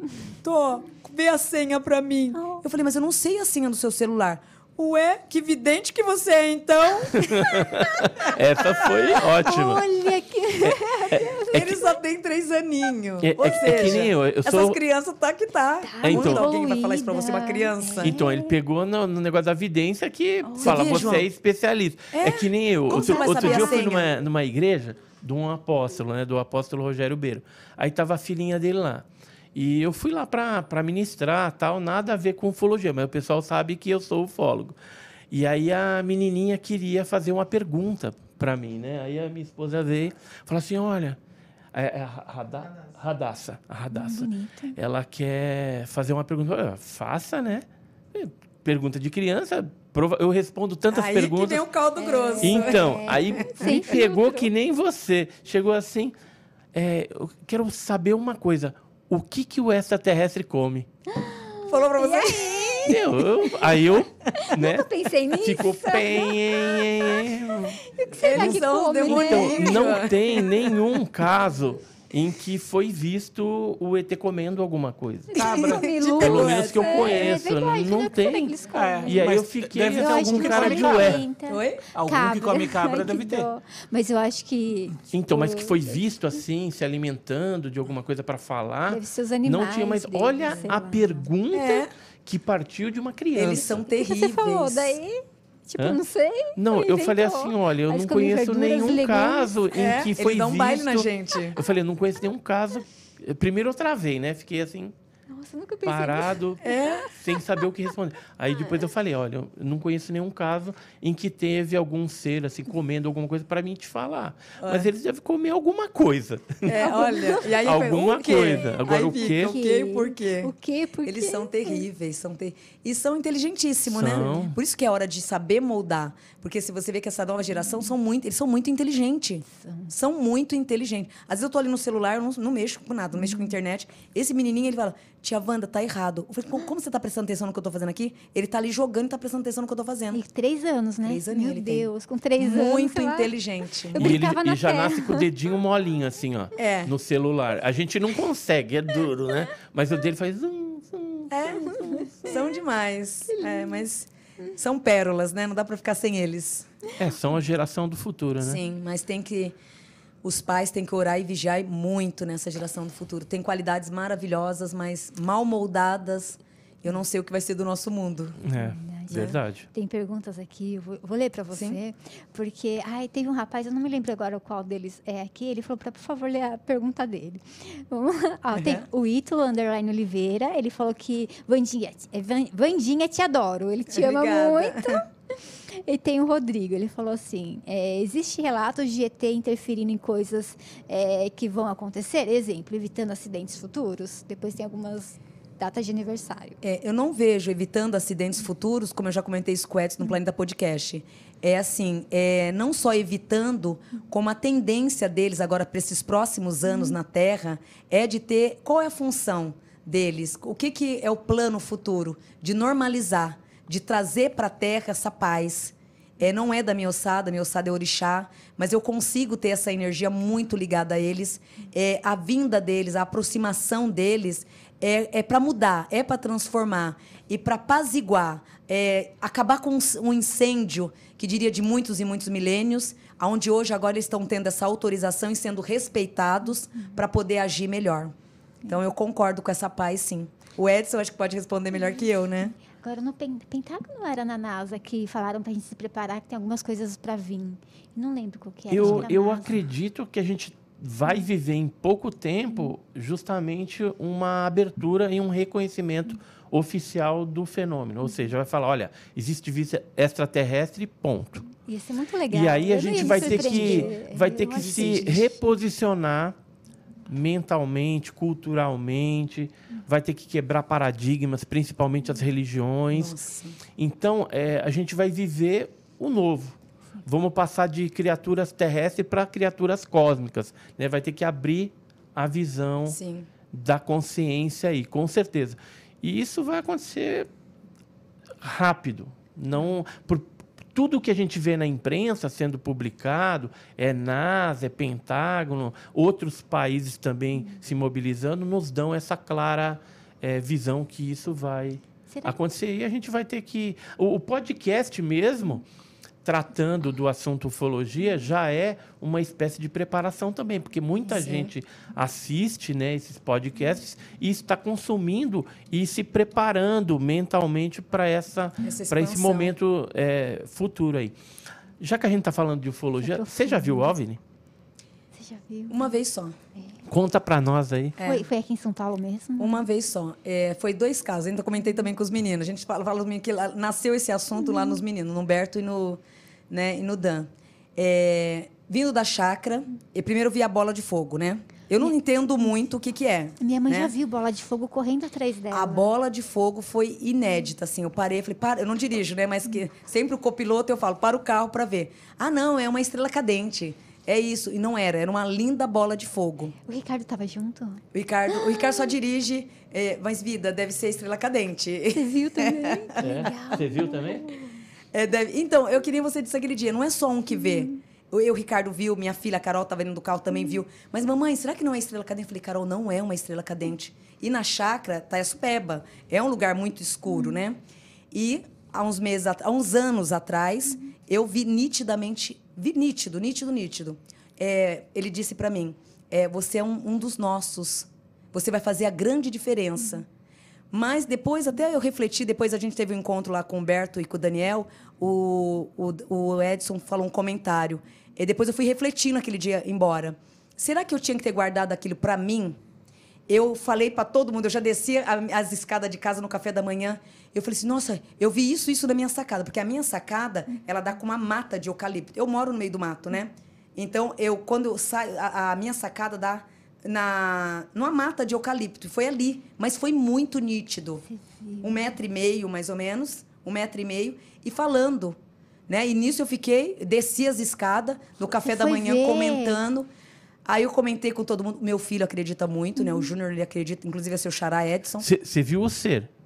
O ser. O ser baixinho. Baixinho. Ele, Baixinho. ele correu. E ele disse pra mim, é, você é um, ele, quis- ele falou pra mim assim, você é uma das nós, você é uma no... ele quis dizer assim que eu era uma escolhida deles, Que legal. né? Você é a nossa escolhida. Uhum. E nisso eu fiquei assim, ó. E a empolgação de contar o que eu tava, que eu vi, né?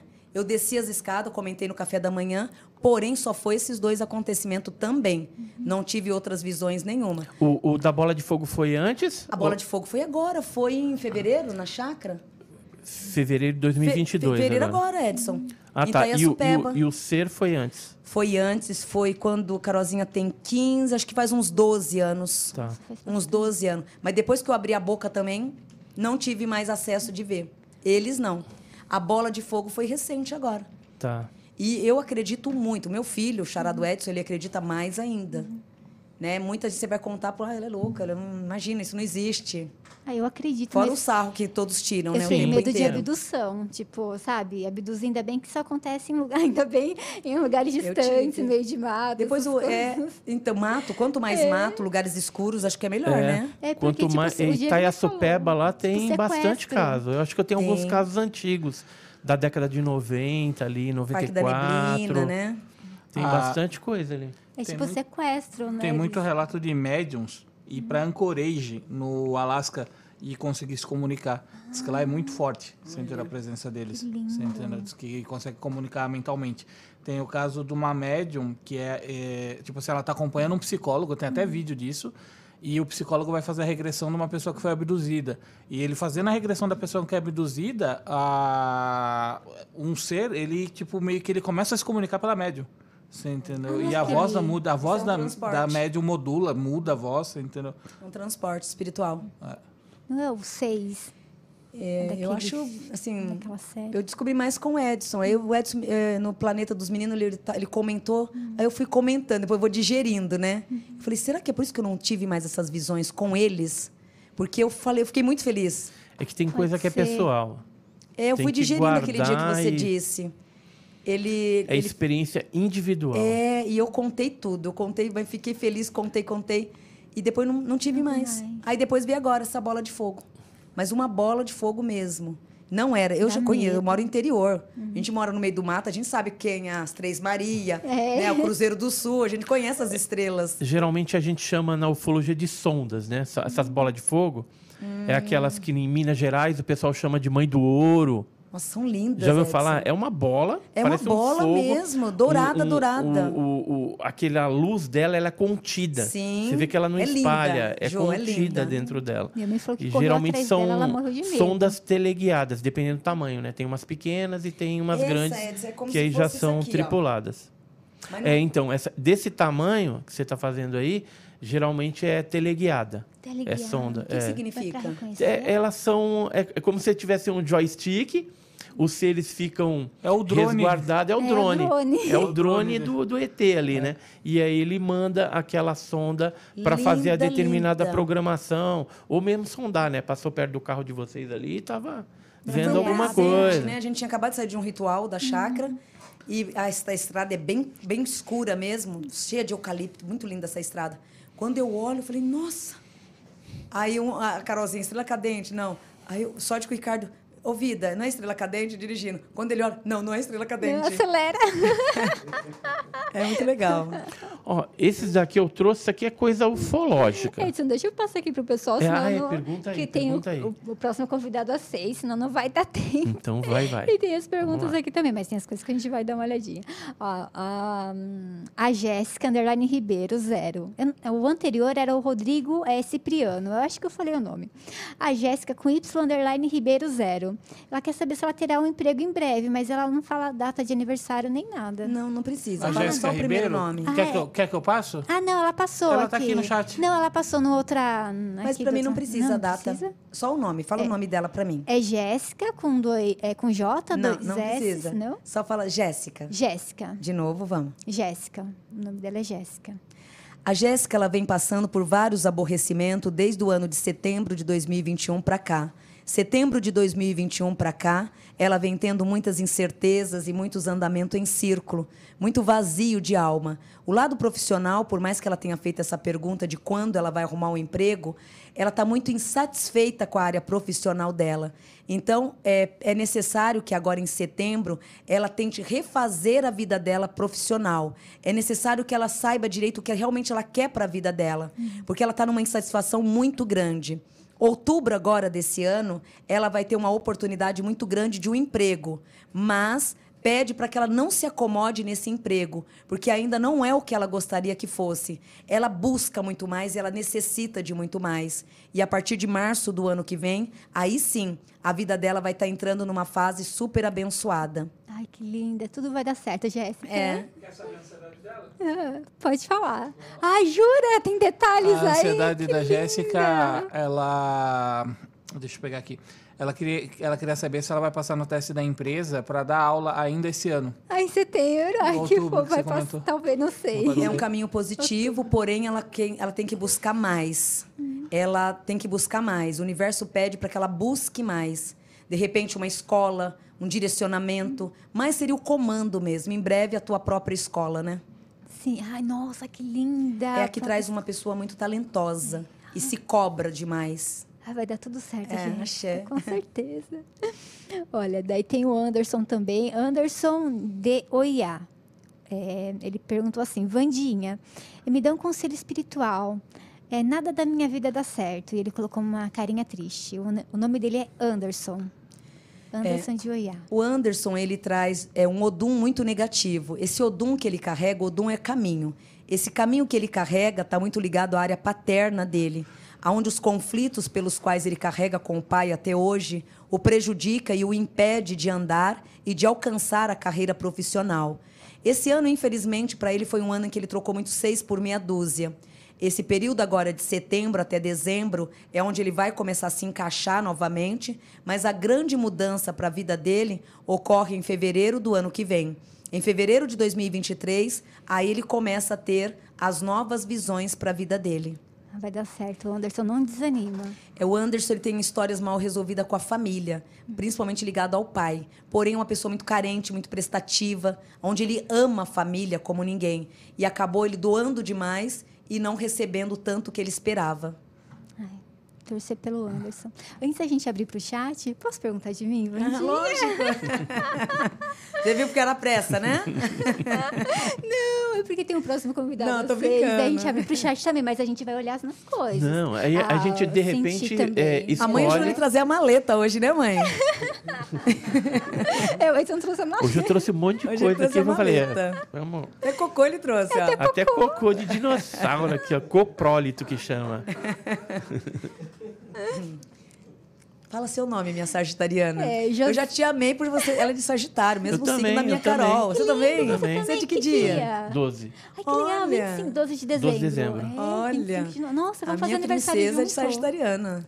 Fazer Ó, aniversário o- os ufólogos melhores que tem são Sagitário. Ai, que vocês são muito legal, inteligentes, mas vocês são muito controladores, eu falei pra bebê ali, né? Controla demais. Eu tenho uma em casa, uma sagitariana em casa. Ai, mas eu gosto de... Aí vamos lá, fala seu nome. Josiane.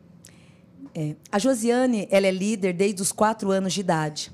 Aonde até então, por mais que você tenha comentado no início do teu pai, por ser um alcoólatra, sofreu muito, a missão com você era com o teu pai. Por quê? Em vidas passadas, você não só o abandonou, como trouxe a ele turbulência. Nesta vida, você cobrou muitos carinhos e os cuidados, mas infelizmente não foi possível. Ele foi um homem totalmente ausente, não só como a figura paterna, mas como marido também. Porém, tudo o que ocorreu na vida dele estava muito ligado também à família, onde ele teve uma infância muito sofrida. Teu pai, por mais que ele tenha se tornado um alcoólatra durante a, vida e no decorrer da vida, né? Ele sofreu muito durante a adolescência. E por ter tido uma vida arda e um pai que o julgava também o tempo inteiro, ele teve que correr muito cedo atrás das coisas. Então, em primeiro lugar, assim, a espiritualidade pede para que você não condene, porque ainda você carrega mágoas do teu pai, de muitos assuntos mal resolvidos. E o que ele te deu foi o que ele pôde te dar.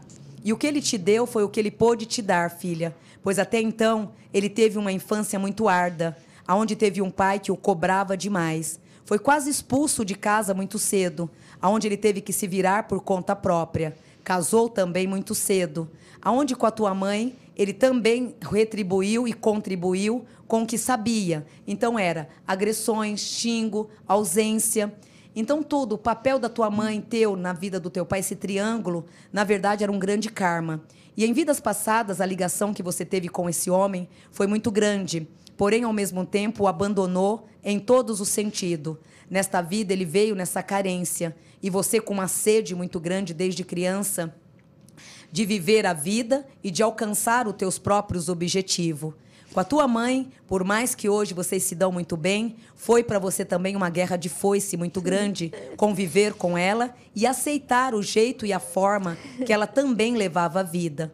Na verdade, por conta própria, você, aos 14 anos, vestiu a máscara do poder e começou a trilhar também a tua própria vida. Aos 18 anos de idade, já vinha tendo uma responsabilidade imensa de carregar a tua própria vida.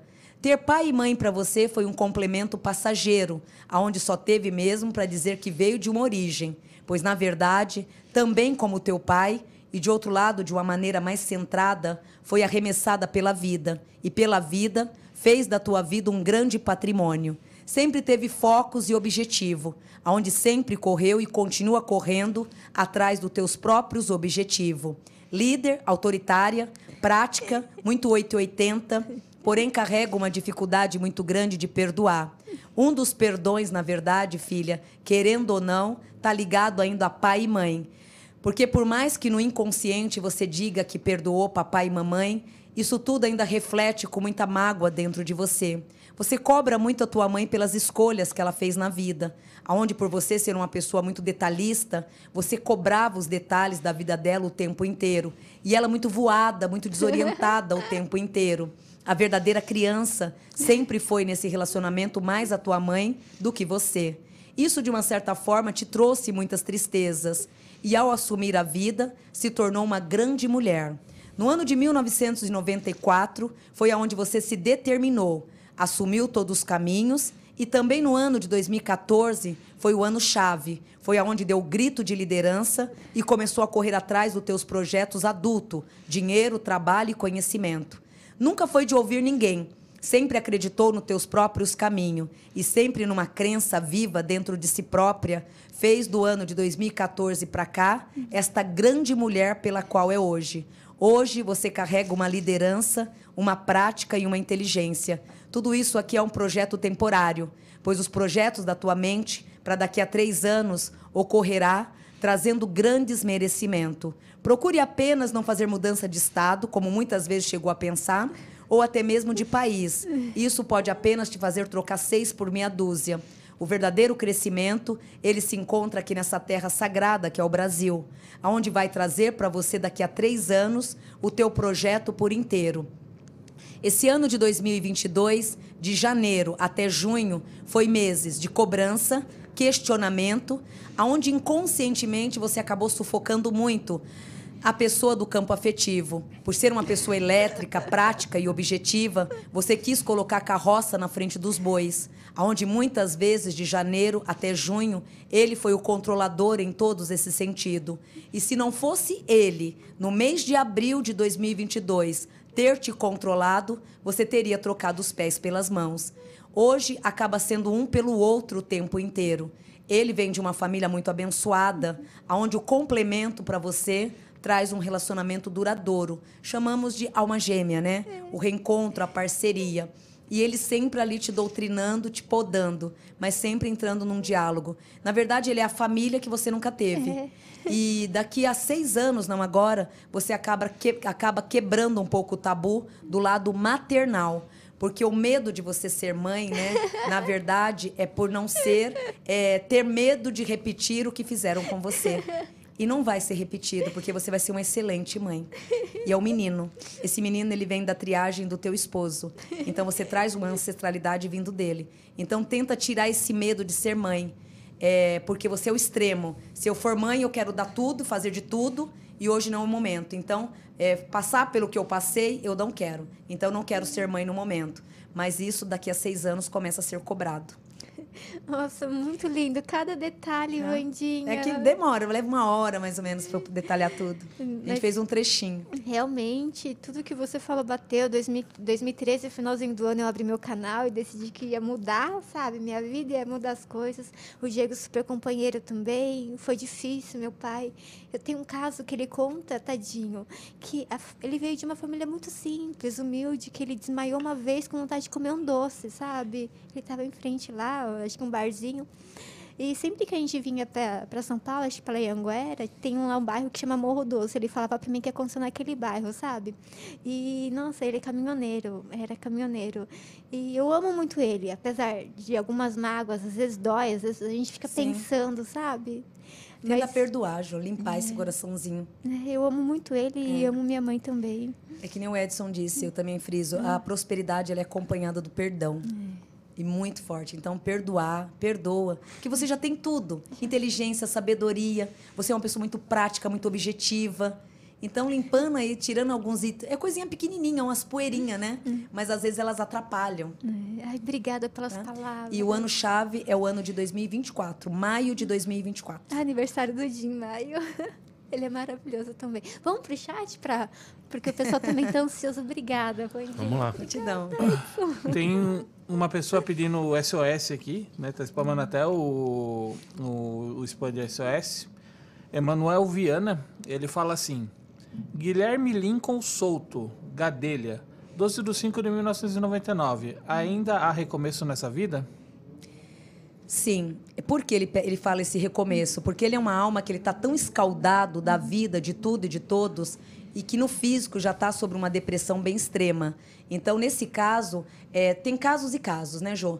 Tem caso que você vai buscar o lado espiritual, mas tem caso que o acúmulo daquela sujeira espiritual está tão grande dentro de você que já virou o lado clínico. Então, no caso dele, o ideal são bons tratamentos com terapias, né? E automaticamente limpar esses ranços que são mágoas, ressentimentos e autocobrança também que ele faz muito, mas muito preso ao passado.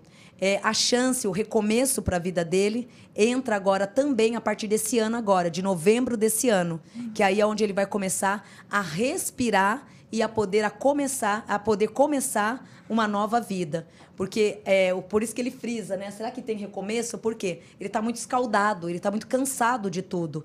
E ele é uma pessoa muito doadora e o que mais fez com que ele desacreditasse da vida foram as decepções que ele recebeu e muitas isso é o que um histórico kármico tinha que ter passado por esses caminhos de pedra Hoje, infelizmente, teve um acúmulo espiritual que já prejudicou o pré-espírito e acaba hoje tendo que ser cuidado pelas duas linhas: terapias físicas, boas psicólogas, bons terapeutas e também o lado espiritual. É, porém, esse ano, agora em novembro, a vida dele começa a se resolver. Olha, tá pertinho Tá? aí. Mas aqui traz desde o nascimento mesmo. Ele troca seis por meia dúzia o tempo inteiro. Tem caso que chega na depressão, aí você tem que tomar até remédio mesmo, não Sim. tem jeito. Busca alguém pra conversar. Entendeu? Não, não é uma conversa que vai resolver. Sim. Tem que ser as duas coisas, né? O a conversa e né? o medicamento também. É o extremo ali, né? Tem que ser o extremo. Nossa, mas que ele tem Então, o lado espiritual é muito importante. Por isso que religião não importa. Não importa a religião, o importante é você seguir algo. Porque a religião em si, seja ela direita ou esquerda, ela te fortalece. Então, ela impede de tudo isso acontecer. De- é, tem mais perguntas? Vamos lá. Mas é Ah, verdade. Como que é? Tem que ter alguém pra conversar. E a gente torce pra ele dar tudo certo. Eu ainda tô anestesiada das suas palavras. Vamos lá. Ó, é Val Paula Gaiva. Como? Pa- é, Val Paula Gaiva. É, Vandinha, linda, mames. Fala de mim, por favor. Quero um conselho espiritual, Ti. É, amo muito. Muito. Falou mames é da tribo, né? Então, um beijo grande, filhotes. É, o recomeço agora, nessa lua de setembro, faz com que tudo financeiramente recomeça. Esses projetos ligados à vida financeira e profissional, que pelo qual se encontra hoje numa indecisão, pode ter certeza que essa lua de setembro, os caminhos já começam a se abrir. E tudo que fez entra como um complemento muito forte agora em setembro. O conselho para essa bebê, é, pra, é bebezona, né? É van. Bebezona, né? É. Val. Se- é, seria agora. Então, a Val, o que, que acontece? Traz aqui ela com vários planos, fez vários projetos diante da vida e hoje mostra ela, ela, ela correntada. Né? Será que eu fiz certo? Será que o caminho está correto? Aí Caboclo está respondendo sim. Tanto que é que agora em setembro, tudo que você plantou começa a representar agora em setembro como um laço de prosperidade. Bom, nossa, setembro, já estamos aí no mês de setembro, dia 8. É, hoje a gente já está em setembro. Já tá. Bom que já tá começando as mudanças. É, para ela entra fases importantes agora na lua de setembro. É, Isso é muito bom. É muito bom mudanças na nossa vida. Mais uma do chat? Pode? Bora. Vamos lá. O, o Juan, é, ele estava perguntando no, no meio da live, daí ele saiu e voltou agora. O Juan, Pe, Juan Pie, Pietraski. Juan Pietraski. Pergunta.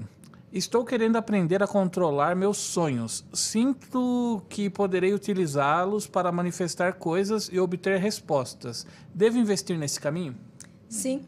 E é um caminho muito bom. E ele tem o dom também, né, de desvendar sonho. Então, quem tem esse dom é muito bom, porque através do sonho vem as revelações.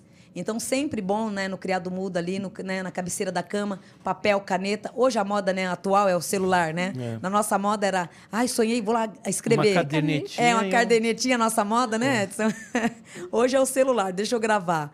Então, que seja o celular, mas é bom sempre estar gravando os acontecimentos. No caso dele, ele tem dom de revelação através do sonho.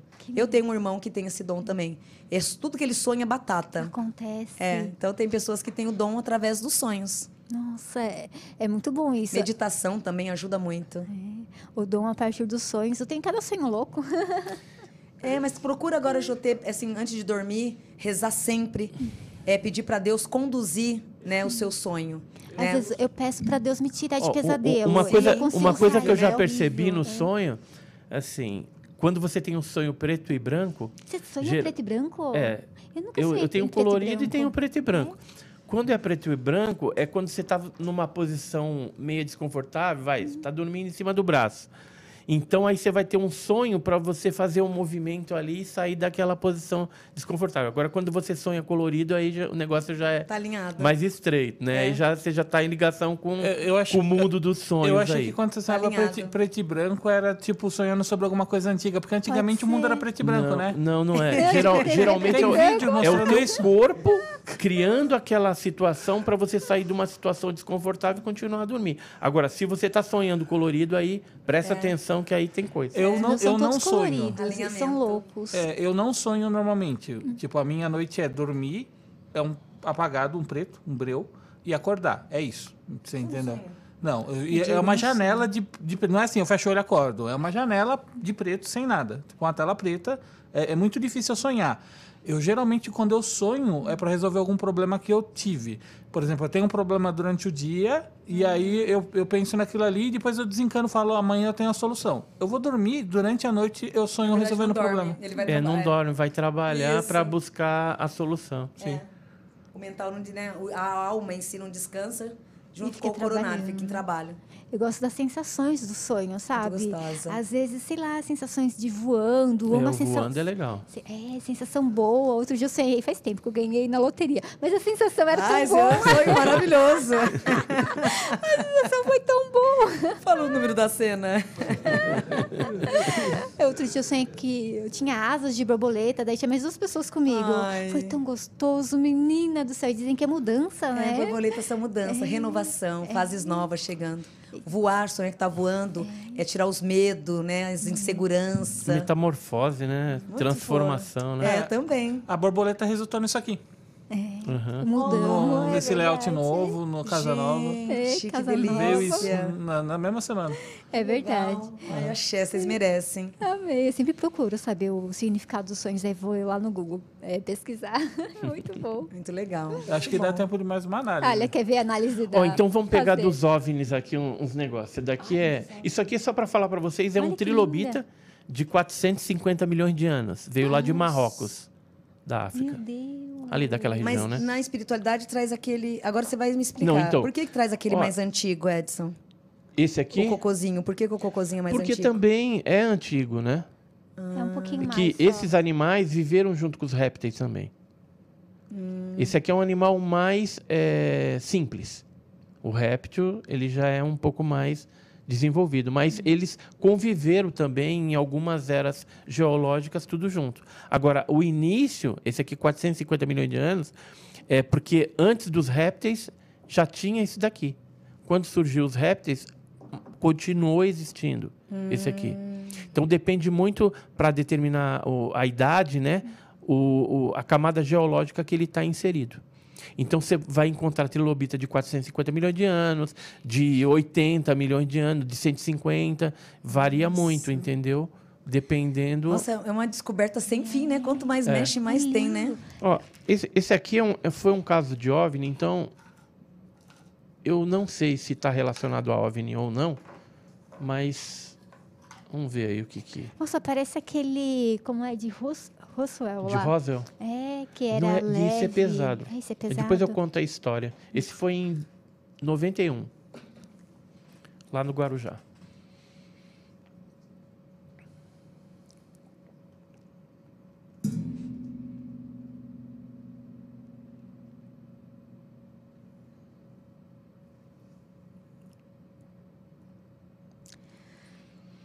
Aqui, nesse lugar, Edson, aqui traz também muito parecido com, a, com, a, com outro histórico que a gente teve ali.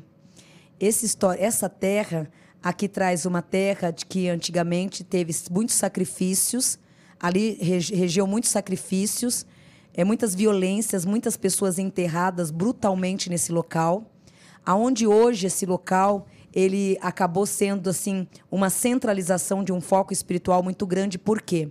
É, antigamente, esse território ele era muito usado para enterrar cor- corpos perdidos. Pessoas que desencarnavam ou até mesmo eram assassinadas e eram jogadas nesse local. É, essa terra ela teve uma renovação, teve uma renovação, e dentro dessa renovação é, surge, na verdade, não só esse objeto, como também as forças espirituais, esse trabalho pelo qual você faz, filho, é uma energia muito contida nesse lugar aonde traz uma concentração muito grande que abençoa os caminhos espirituais o tempo inteiro. Hoje, um lugar de uma energia terrestre, abençoada pelo plano físico e alinhada pelos caminhos espirituais. Duas energias, tanto do solo, que entra uma energia em volta de rochas, é, rochas. Como que eu posso falar? Não é, não é só a rocha. Tem aqui traz um limo. Esse limo é onde entra a consagração espiritual. Fora as rochas que está em volta, tem um limo. É no limo que tem um segredo. É através do limo que essa energia, então que esses seres espirituais, eles entraram nesse local, aonde você encontrou isso aqui, mas pelo interesse do limo. O limo que ali se encontra naquele ambiente, para esses, esses espíritos, né? O que, que acontece? Eles ganham uma energia muito forte. Então, é um lugar que, por volta da meia-noite até as quatro da manhã, vós, filho, que gosta de pesquisar os caminhos, da meia-noite até as quatro da manhã, vós, se estiver ali centralizado nos olhares, vai ver muitos alienígenas. Alienígenas que fala? Alienígenas. É, tripulante dos OVNIs. tripulantes. Né? Então, muitos tripulantes ali, é, porque é onde ele se reúne é, em busca dessas, dessas é, ervas que tem ali, dessas larvas que tem ali, que traz é, perante eles uma energia maior. E quando eles saem, forma isso, forma esse metal. Não é um metal, isso aqui é uma, forma esse material. Ah, Isso eu não da- anali- não analisei ainda. Pede para que você vá da meia-noite, é, da meia-noite até. Se você puder ir lá, da meia-noite às quatro da manhã. É são, pesadinho. são larvas. pesado. Eles buscam ali nesses horários larvas. Essas larvas, eles se fortalecem com essas larvas. essas larvas que ali se encontram, para eles, traz uma energia muito forte. Se você for ali, né, é perto, né? Você sempre está por ali. Da meia-noite às quatro da manhã, se você se centralizar ali, acabou que está dizendo que você vai ter muita informação visível de coisas que vai te interessar e muito. Ali. Então, é, essa, esse lugar é, chama é, Praia Branca. A saída deles, quando eles saem, é, eles deixam esse, esse ah, respaldo. A nave, não sei, sai a queima. Sai, esse, isso aí quando é a saída deles. Então, deixa eu contar como é que foi. A história foi no dia 13 de novembro de 91, às 22 horas e 15 minutos. Um cidadão lá, chamado Pedro Bulhões, ele viu um objeto é, em cima dessa ilha. Tem, porque tem assim, tem a Praia Branca e tem uma ilhinha. Nessa ilha, é, esse negócio do musgo que você está falando, eu imagino que seja porque tinha algumas construções ali antigas, de 1500, 1600, e aí tem ainda o, o chão ali, né? O, o, uhum. o local onde tinha essas construções. E tem muita pedra também, tem muita pedra. E aí o que aconteceu? Esse objeto foi visto lá e, e ele escutou um barulho, como se fosse alguma coisa de metal raspando naquelas pedras. E aí no dia seguinte ele atravessou, é, saiu da praia, da casa dele, atravessou, Tô porque assim baixa a maré, né? Baixa a maré, você consegue atravessar quase de pé descalço ali o, o para chegar na ilha. Aí ele foi até lá, lá ele viu uma dessas pedras meio que riscada e tinha esses fragmentos metálicos. Eu não cheguei a analisar para saber o que, que é isso aqui, né? Mas é, não é típico do, do, das rochas que tem nessa ilha e nem da construção antiga que tem lá também, que é tipo um é um quadrado assim. Aí, sei lá, é, é tipo um fortim, né? Que antigamente você tinha muito aqueles fortes antigos uhum. de proteção e ali tem ruínas né, dessa, dessa proteção. E é um local que aparece bastante OVNI. Né? Tem outros casos lá de pessoas que já viram, passando por cima das casas tal. É uma área de bastante incidência Tenta ir, ufológica. principalmente em luas cheias. Luas cheias e crescentes. Épocas de lua cheia e lua crescente. Se você fixar esses horários, você vai buscar muitas informações do seu interesse ali. Eu tenho aqui tomar vergonha na cara e mandar analisar isso aqui para é saber do que, que é. Porque ele é pesado. Por exemplo, do outro caso que eu tenho, deu um magnésio, né? Uhum. Só que é um material extremamente leve do objeto que explodiu lá em Ubatuba. E esse daqui do, do Guarujá eu já tenho alguns anos, né? Ó, desde 91. 91 é. Nossa, e eu nunca mandei analisar. Na verdade, eu não sei nem se está associado ao caso ufológico, né? O objeto que, o, que esse cara, o Bulhões, viu, o Pedro Bulhões, viu lá ou se, se era alguma outra coisa, né? Mas é estranho. Edson, ainda esse ano nesse, nesse local, nesse local, né? É, eu indo para o Guarujá é fácil ir até esse local, né? Subir a, a trilhinha ali e é. chegar na praia. Já aproveita, volta, vai que encontra alguma coisa. É muito interessante. É. E isso aqui, o que que te, te traz?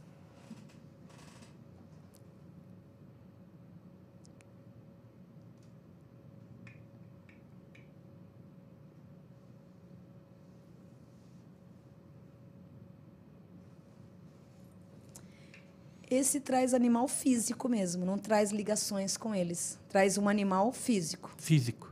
Um animal mesmo, um animal que foi que existiu. O arrancado de um animal.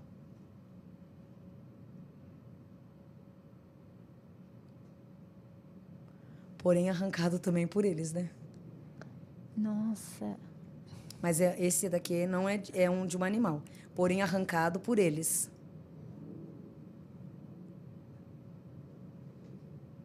Onde não teve violamento, não teve é, que tipo a, a, a, comeram a cabra, essas coisas todas é. que acontecem. Nesse caso não, uhum. só arrancou e caiu, não deu tempo. O bichinho foi mais esperto, foi mais rápido. Ai, fugiu. Bom. Mas é um animal, porém fugi, fugiu intacto. Então, é, no, é numa área que teve animais atacados e animais que não foram atacados por chupacabra. Hum, esse aqui não foi. Ainda bem. Esse fugiu. Esse fugiu. Eu ia falar na hora que é, eu vi o assim, pelinho. Assim, eles até ficaram na dúvida. Falou, será que é o pelo do chupacabra? Ou Aí será mostra um animal que foi atacado, porém não foi eliminado. de um animal que. É. Assim, e foi em Taubaté isso, ó, Taubaté em 97. Nossa. E aí foi coletado, como tinha esse pelo lá, foi coletado, assim, na dúvida, né? não sabe do que que é, Pega mas teve guarda. ataques de, de chupacabra, então alguns animais morreram e outros estavam vivos. Meu Deus. É, foi- Esse não. Agora deve estar vi- morto, né? Mas na Ah, é, na tempo, época, é, em mas- 97, A energia ficou. tava, tava a gente trabalha na energia que ficou. Tá, que ficou no, no Nossa, pelo. É. Então, provavelmente, pelo de um animal que foi atacado por... Sim, mas que não chegou a ser morto. Nossa, Tá. e o chupacabra, né? Que horror, né? Eu lembro que eu tinha tanto medo. Eu sei que o pessoal não gosta. Nem dorme, vezes. né? É, hoje passou, tal, assim, mas quando eu era criança, nossa, eu tinha medo de voltar da escola. Ah, é horrível isso. É, voltava horrível. muito à noite e tal. e dava medo mesmo de no coração. Acabou os itens. Tem Se mais, mais, se pode quiser, pegar. pode. Não dá pode. tempo. Não dá. Ele vai chegar assim. Ai, gente, eu tô com tanto medo do Adriles não vir. Quem? O, o Adriles, sabe? O, o Adriles é o próximo convidado. E eu tô. E eu tô. Olha, ele me mandou mensagem. Tô com tanto. Ah, tá assim, tá tudo certinho. Meu O Deus! que que você sente? Nossa, olha. Não, não leio, mas olha. Tá tudo Ixi. certinho pra ele vir. Lê que eu não enxergo. De... Vem. Senão o pessoal vai ouvir. Ah, tá. E daí eu não sei é, é, Tá. tornar público. Mas, nossa, que bom, ele vai vir. Ah, não, foi a. Ah, tá. Nossa. Se quiser, meu anjo, pode pedir. Oi, fiquem à vontade. Que você só quietinho, é mais fácil para comer.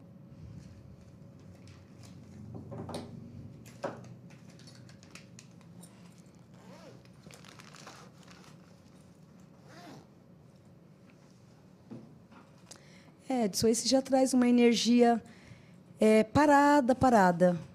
É, literalmente parada, uma energia como se fosse uma energia morta.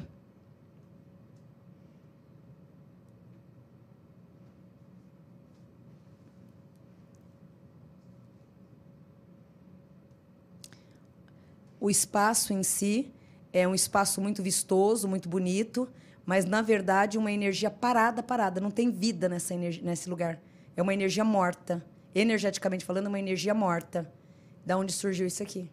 É um meteorito. Esse é um meteorito que caiu há muitos anos atrás em Nandan, na China, em 1516. Ou seja, era um, é um pedaço de uma estrela que provavelmente já tinha morrido e que veio cair na, na Terra, na, na China, né? E é um meteorito. Traz Meteoro. uma energia morta. Interessante, né? Qual? É, porque não, não, tem, não tem mais vida, né? Um meteorito, ele Porque na evidência se Nossa, pega, você tenta buscar os queimado, focos, não traz nenhuma energia. Traz uma energia parada. Uma energia morta. Uhum. E aí eles caem lá no, no deserto, né? E aí eles ficam coletando lá com detetor de metais, né? Para achar e depois eles vendem esse Poxa. tipo de, de meteorito, né? De pedra do espaço. Você comprou? É mais níquel, ferro, né? Isso Olha. aqui é, é a composição dele. Legal. Você níquel comprou, e ferro. Você comprou por aqui Esse eu mesmo? comprei num site de meteoritos. Que legal. E é confiável, né? Porque Confiável, tudo que você sim. comprou tem o certificado e tá batendo tudo com Legal. as É, histórias. Nandan, é, Nandan, China, 1516. ó. Nossa. É composto de ferro, níquel e ele chama um octaedrito, conhecido como octaedrito. Oito peças? Octo? né? É de octo. Não sei. Não sei se ele, ele, ele lembrava um formato de, Ah, de oito ser. lados, né? Poxa. Que aqui é um pedaço. Sim. É apenas um pedaço do meteorito em si. Mas é interessante, assim, as percepções que você tem, né? São bem, bem Nossa, precisas Vandinha, mesmo. É maravilhoso o seu dom, o seu Quando presente. medita mais forte, que nem eu falei, agora tem o dia a dia, é esposa, é, é mãe, né, tudo. E Mas se você Isso fica prejudica um pouco, não muito prejudica? prejudica, porque você não tem só, que nem na adolescência você só tem um lado espiritual, né? Uhum. Depois vem casamento, filho, dia a dia, então te tira um pouco do plumo, né? Mas pode ver a vidência Nietzsche, eu tinha uma vidência, Uhum. se você fala assim, olha, sumiu tal coisa, eu, ia falar para você, olha, tá ali, Jô, tá ali em tal lugar, tá tá tá tá tá. tá. Dos 23 anos para cá eu não tenho mais. É muita coisa para fazer É, você já pensar. percebeu se... Eu não sei se você faz jejum. Faço. Então, no jejum, Porém, você fica relaxada. mais... Agora só em dois, dois meses. Eu fazia toda semana, Edson. Ah, é? ficava sem comer, Então, e- tipo, e, aí fica comer. mais latente o, Sim, o dom? nossa. Fica, né? Bem porque, mais. Porque assim, o jejum é para você mortificar a carne, né? Isso. E deixar o espírito mais Uhum, muito bom. fluido, né? Faz sim. Quanto mais medita, quanto mais você medita, mais leva o pensamento a Deus, aos orixás, mais aumenta. Você fica com dor de cabeça quando Não. você. Não, quando Dá pega alguma nada. peça ou fala sobre Não. o nome. Eu, eu, Tipo eu assim, eu tava lembrando uma coisa aqui. Quando você jejua, aí fica um negócio tão. Parece que abre assim. É. É, a, mi- a minha mais. esposa, ela faz, né? Jejum, só que ela, ela tem um dom, assim, de escutar. Ela não vê. Mas ela escuta as pessoas falando. E é esquisito isso. Mas é aí, legal. assim, na igreja, né? Às vezes al- alguém falando mal do outro. Aí ela, ela ah, canta a isso. bola. Ela canta a bola antes. É, Agora, isso é horrível, eu, João. eu, assim, na igreja, eu vejo como se fosse um filminho. Então, que não assim, deixa de ser evidência. é, às vezes eu entrego, é assim, mas a gente entrega diferente É. no, no, no, no meio evangélico. Às vezes Deus fala assim, vai para aquele irmão ali e fala isso, isso. Aí você fala tudo, aí a pessoa daqui a pouco já está chorando, porque você está falando tudo da vida dela sem conhecer. É. Sim. Né? Porque Deus mandou falar aquilo. E aí aquilo vai surtir um efeito bom, É. regenerativo Sim. na pessoa e que ela vai se aprumar, ou ela tava. Ela tinha a convicção de que ela tinha que fazer daquele jeito, só que só estava esperando alguém vir da parte de Deus para poder Para orientar. orientar. Aí ela tem a confirmação, porque é sempre assim. Tudo aquilo que o vidente fala para outra pessoa, a outra pessoa ela já sabe. É. É apenas a confirmação, confirmação. É para ela, você não quer ver, pra ela você realmente evita tentar esconder na caixinha. É. É. É isso mesmo. É, é que Eu- nem eu, falei, eu vou pegar uns negócios aqui e vamos ver a Vandinha. Hoje eu vou testar a Vou testar essa nega. E tá, tá testada. Eu não sei o que se chama. Às vezes eu tenho pressentimentos, que nem agora. Eu tava com pressentimento que o quadrilhos não ia vir. Eu não vou- é, ele vai vir, tá tudo certo. O pessoal vai ter o podcast às 18 horas. Mas no privado, tentei te mostrar, mas não. Eu não enxergo. É, cadê meu óculos? Cadê meu marido para dar o óculos? Aco- a- teve um acontecimento lá tal. E eu tava com esse sentimento, sabe? Meu, Premonição. é, o imprevisto, é, daí vai dar tudo certo, ele vai vir, né? Mas depois eu te mostro, eu te falo. Premonição. É, daí, eu, meu Deus, e às vezes isso é horrível, porque eu não consigo dormir, eu fico pensando, e chega na véspera e acontece, sabe? E é Premonição. horrível. Isso tá mais aflorado agora que eu tô tendo mais contato com pessoas, com podcast. Sim, vai aumentando mais. né? Que eu tô vendo sempre pessoas é. conversando. Todo mundo tem esse negócio, Sim. mas em algumas pessoas está dormente Sim, cada um tem um grau. e em outras pessoas está aflorando partes, né? Porque, Sim. porque parece assim, tem o, o dom de evidência é, é, visual, tem o outro que é auditivo, Sim. né? Tem gente que vê coisa. Cada um num grau, Cada né? um num grau doido, né? Vandinha, obrigada pela conversa. Eu que Amei agradeço. te Obrigada. Edson, mais uma Obrigado, vez. né? valeu, tamo Né? junto. Obrigada, viu? Gente, Gratidão. muito E obrigada. obrigada, marido, viu? Diego, obrigada, Diego. meu lindo. Pessoal que acompanhou também, muito obrigada pelas mensagens. Pessoal, vocês são maravilhosos. Gente, espero vê-los mais vezes. Encontrar, vamos sair comer uma pizza qualquer dia? Vamos sim, Vamos, um vamos grande sim. prazer. Vamos sim. É, né? E outras coisas, muito bom. Gente, muito obrigada. Fiquem com Deus. A partir das 6 horas tem também podcast Quadrilhas, beleza, pessoal? Não saiam daí. Fui, é nóis. Tchau, tchau. Ah, vocês não falaram as redes sociais para o pessoal acompanhar. Ah, então tá bom. Gente, fala aí para o pessoal acompanhar vocês. Ixi, fala você primeiro, Edson. Até Não lembrou pode o meu. falar, pode não, falar. pode, fiquem tranquilos. Vandinha Lopes Oficial Instagram. Vandinha Lopes, canal. De novo, marido? Canal. Vandinha Lopes. YouTube. E os telefones? Você viu agora? Você pegou a gente de perna curta. Vamos no fixo. 011 4726 4112. Pode ver o outro. 11 9 50 32 74 Hã? 17. E o E o meu Viu como a é, memória é o é rápida? canal Enigmas e Mistérios. Eu estou numa campanha agora para aumentar o Instagram. Então tem o meu pessoal que é arroba Edson Boaventura e tem o do canal do Enigmas e Mistérios, que é arroba Enigmas e Mistérios GUG, G-U-G. Legal. Tá? Então, puder me ajudar lá a chegar nos 10 mil, Axé. né? Aí se cadastra lá e que vai ser Axé. bênção aí para nós. Muitos projetos aí, gente. Tá? Ah, e deixa eu dar para vocês aqui, eu trouxe é, duas revistas que eu sei que vocês não têm. Da revista OVNI Pesquisa. Ó, para você. Opa. Essa aí fala sobre invasão. Obrigada, E Edson. tem, e tem essa daqui que é sobre luminárias, ó. Luminárias é uma cidade de Minas Gerais que tem bastante caso ufológico. Inclusive, a gente esteve lá recentemente eh, participando de um evento, né? O ano que vem vai ter outro evento, vários palestristas falando a respeito dessa fenomenologia ufológica naquela região lá, que é maravilhosa, lindíssima, cheio de flora, fauna, Você subiu o vídeo seu, tem, vi- tem vídeo no seu canal, né? Do- Tem, tem um Eu tava vídeo no assistindo, canal, né? tem. é muito bom. Hoje, inclusive, a gente publicou uma palestra. A palestra que eu dei lá está disponível Ah, no canal legal. Enigmas e Mistérios. Amanhã, domingo dá pra ver. Domingo, é verdade? Sábado, domingo, sábado, mais tranquilo, domingo. Ai, gente, muito obrigada. Obrigada pelo presente também. Edson Vandinha, obrigada, Axé. Girassol. Ele vai ficar comigo no próximo podcast. Ele virou pra, agora, já pra virou iluminar. É, vamos ver aqui. ó. Ele no próximo podcast. Depois eu vou levar ele pra minha casa pra Axé, colocar água. Ai, todo que ele viva muito. É. Não põe muita água, hein? É, tem que pôr pouquinho, Pouquinha né? água. Não morre. E sol. Sol e nele. sol. É, eu vou ver direitinho na internet como cuidar. Ah, olha! Hoje Tem tudo na de né? Jardineira de minha tigela, né, Edson? Porque eu não sei se eu Vai ver na internet como pouco. cuidar, viu? Esse do sol eu pensei em deixar ele dentro de casa, mas eu vou colocar ele na parte de fora pra ele tomar um O, solzinho. sol, o girassol? Não, É. pode colocar no, sol- dentro de casa. Pode, não, não bate sol Ele dentro. só gosta de claridade. É, ah, claridade, a luz dentro. Aham. Ah, então beleza. obrigada, Vandinha Um beijo, obrigada eu. Obrigada. Edson. Obrigado. Ricardo, Diego, obrigada, gente. Fui, é nóis, fiquem com Deus. Seis horas sem o seu podcast, hein? É nóis, fui. Tchau, tchau.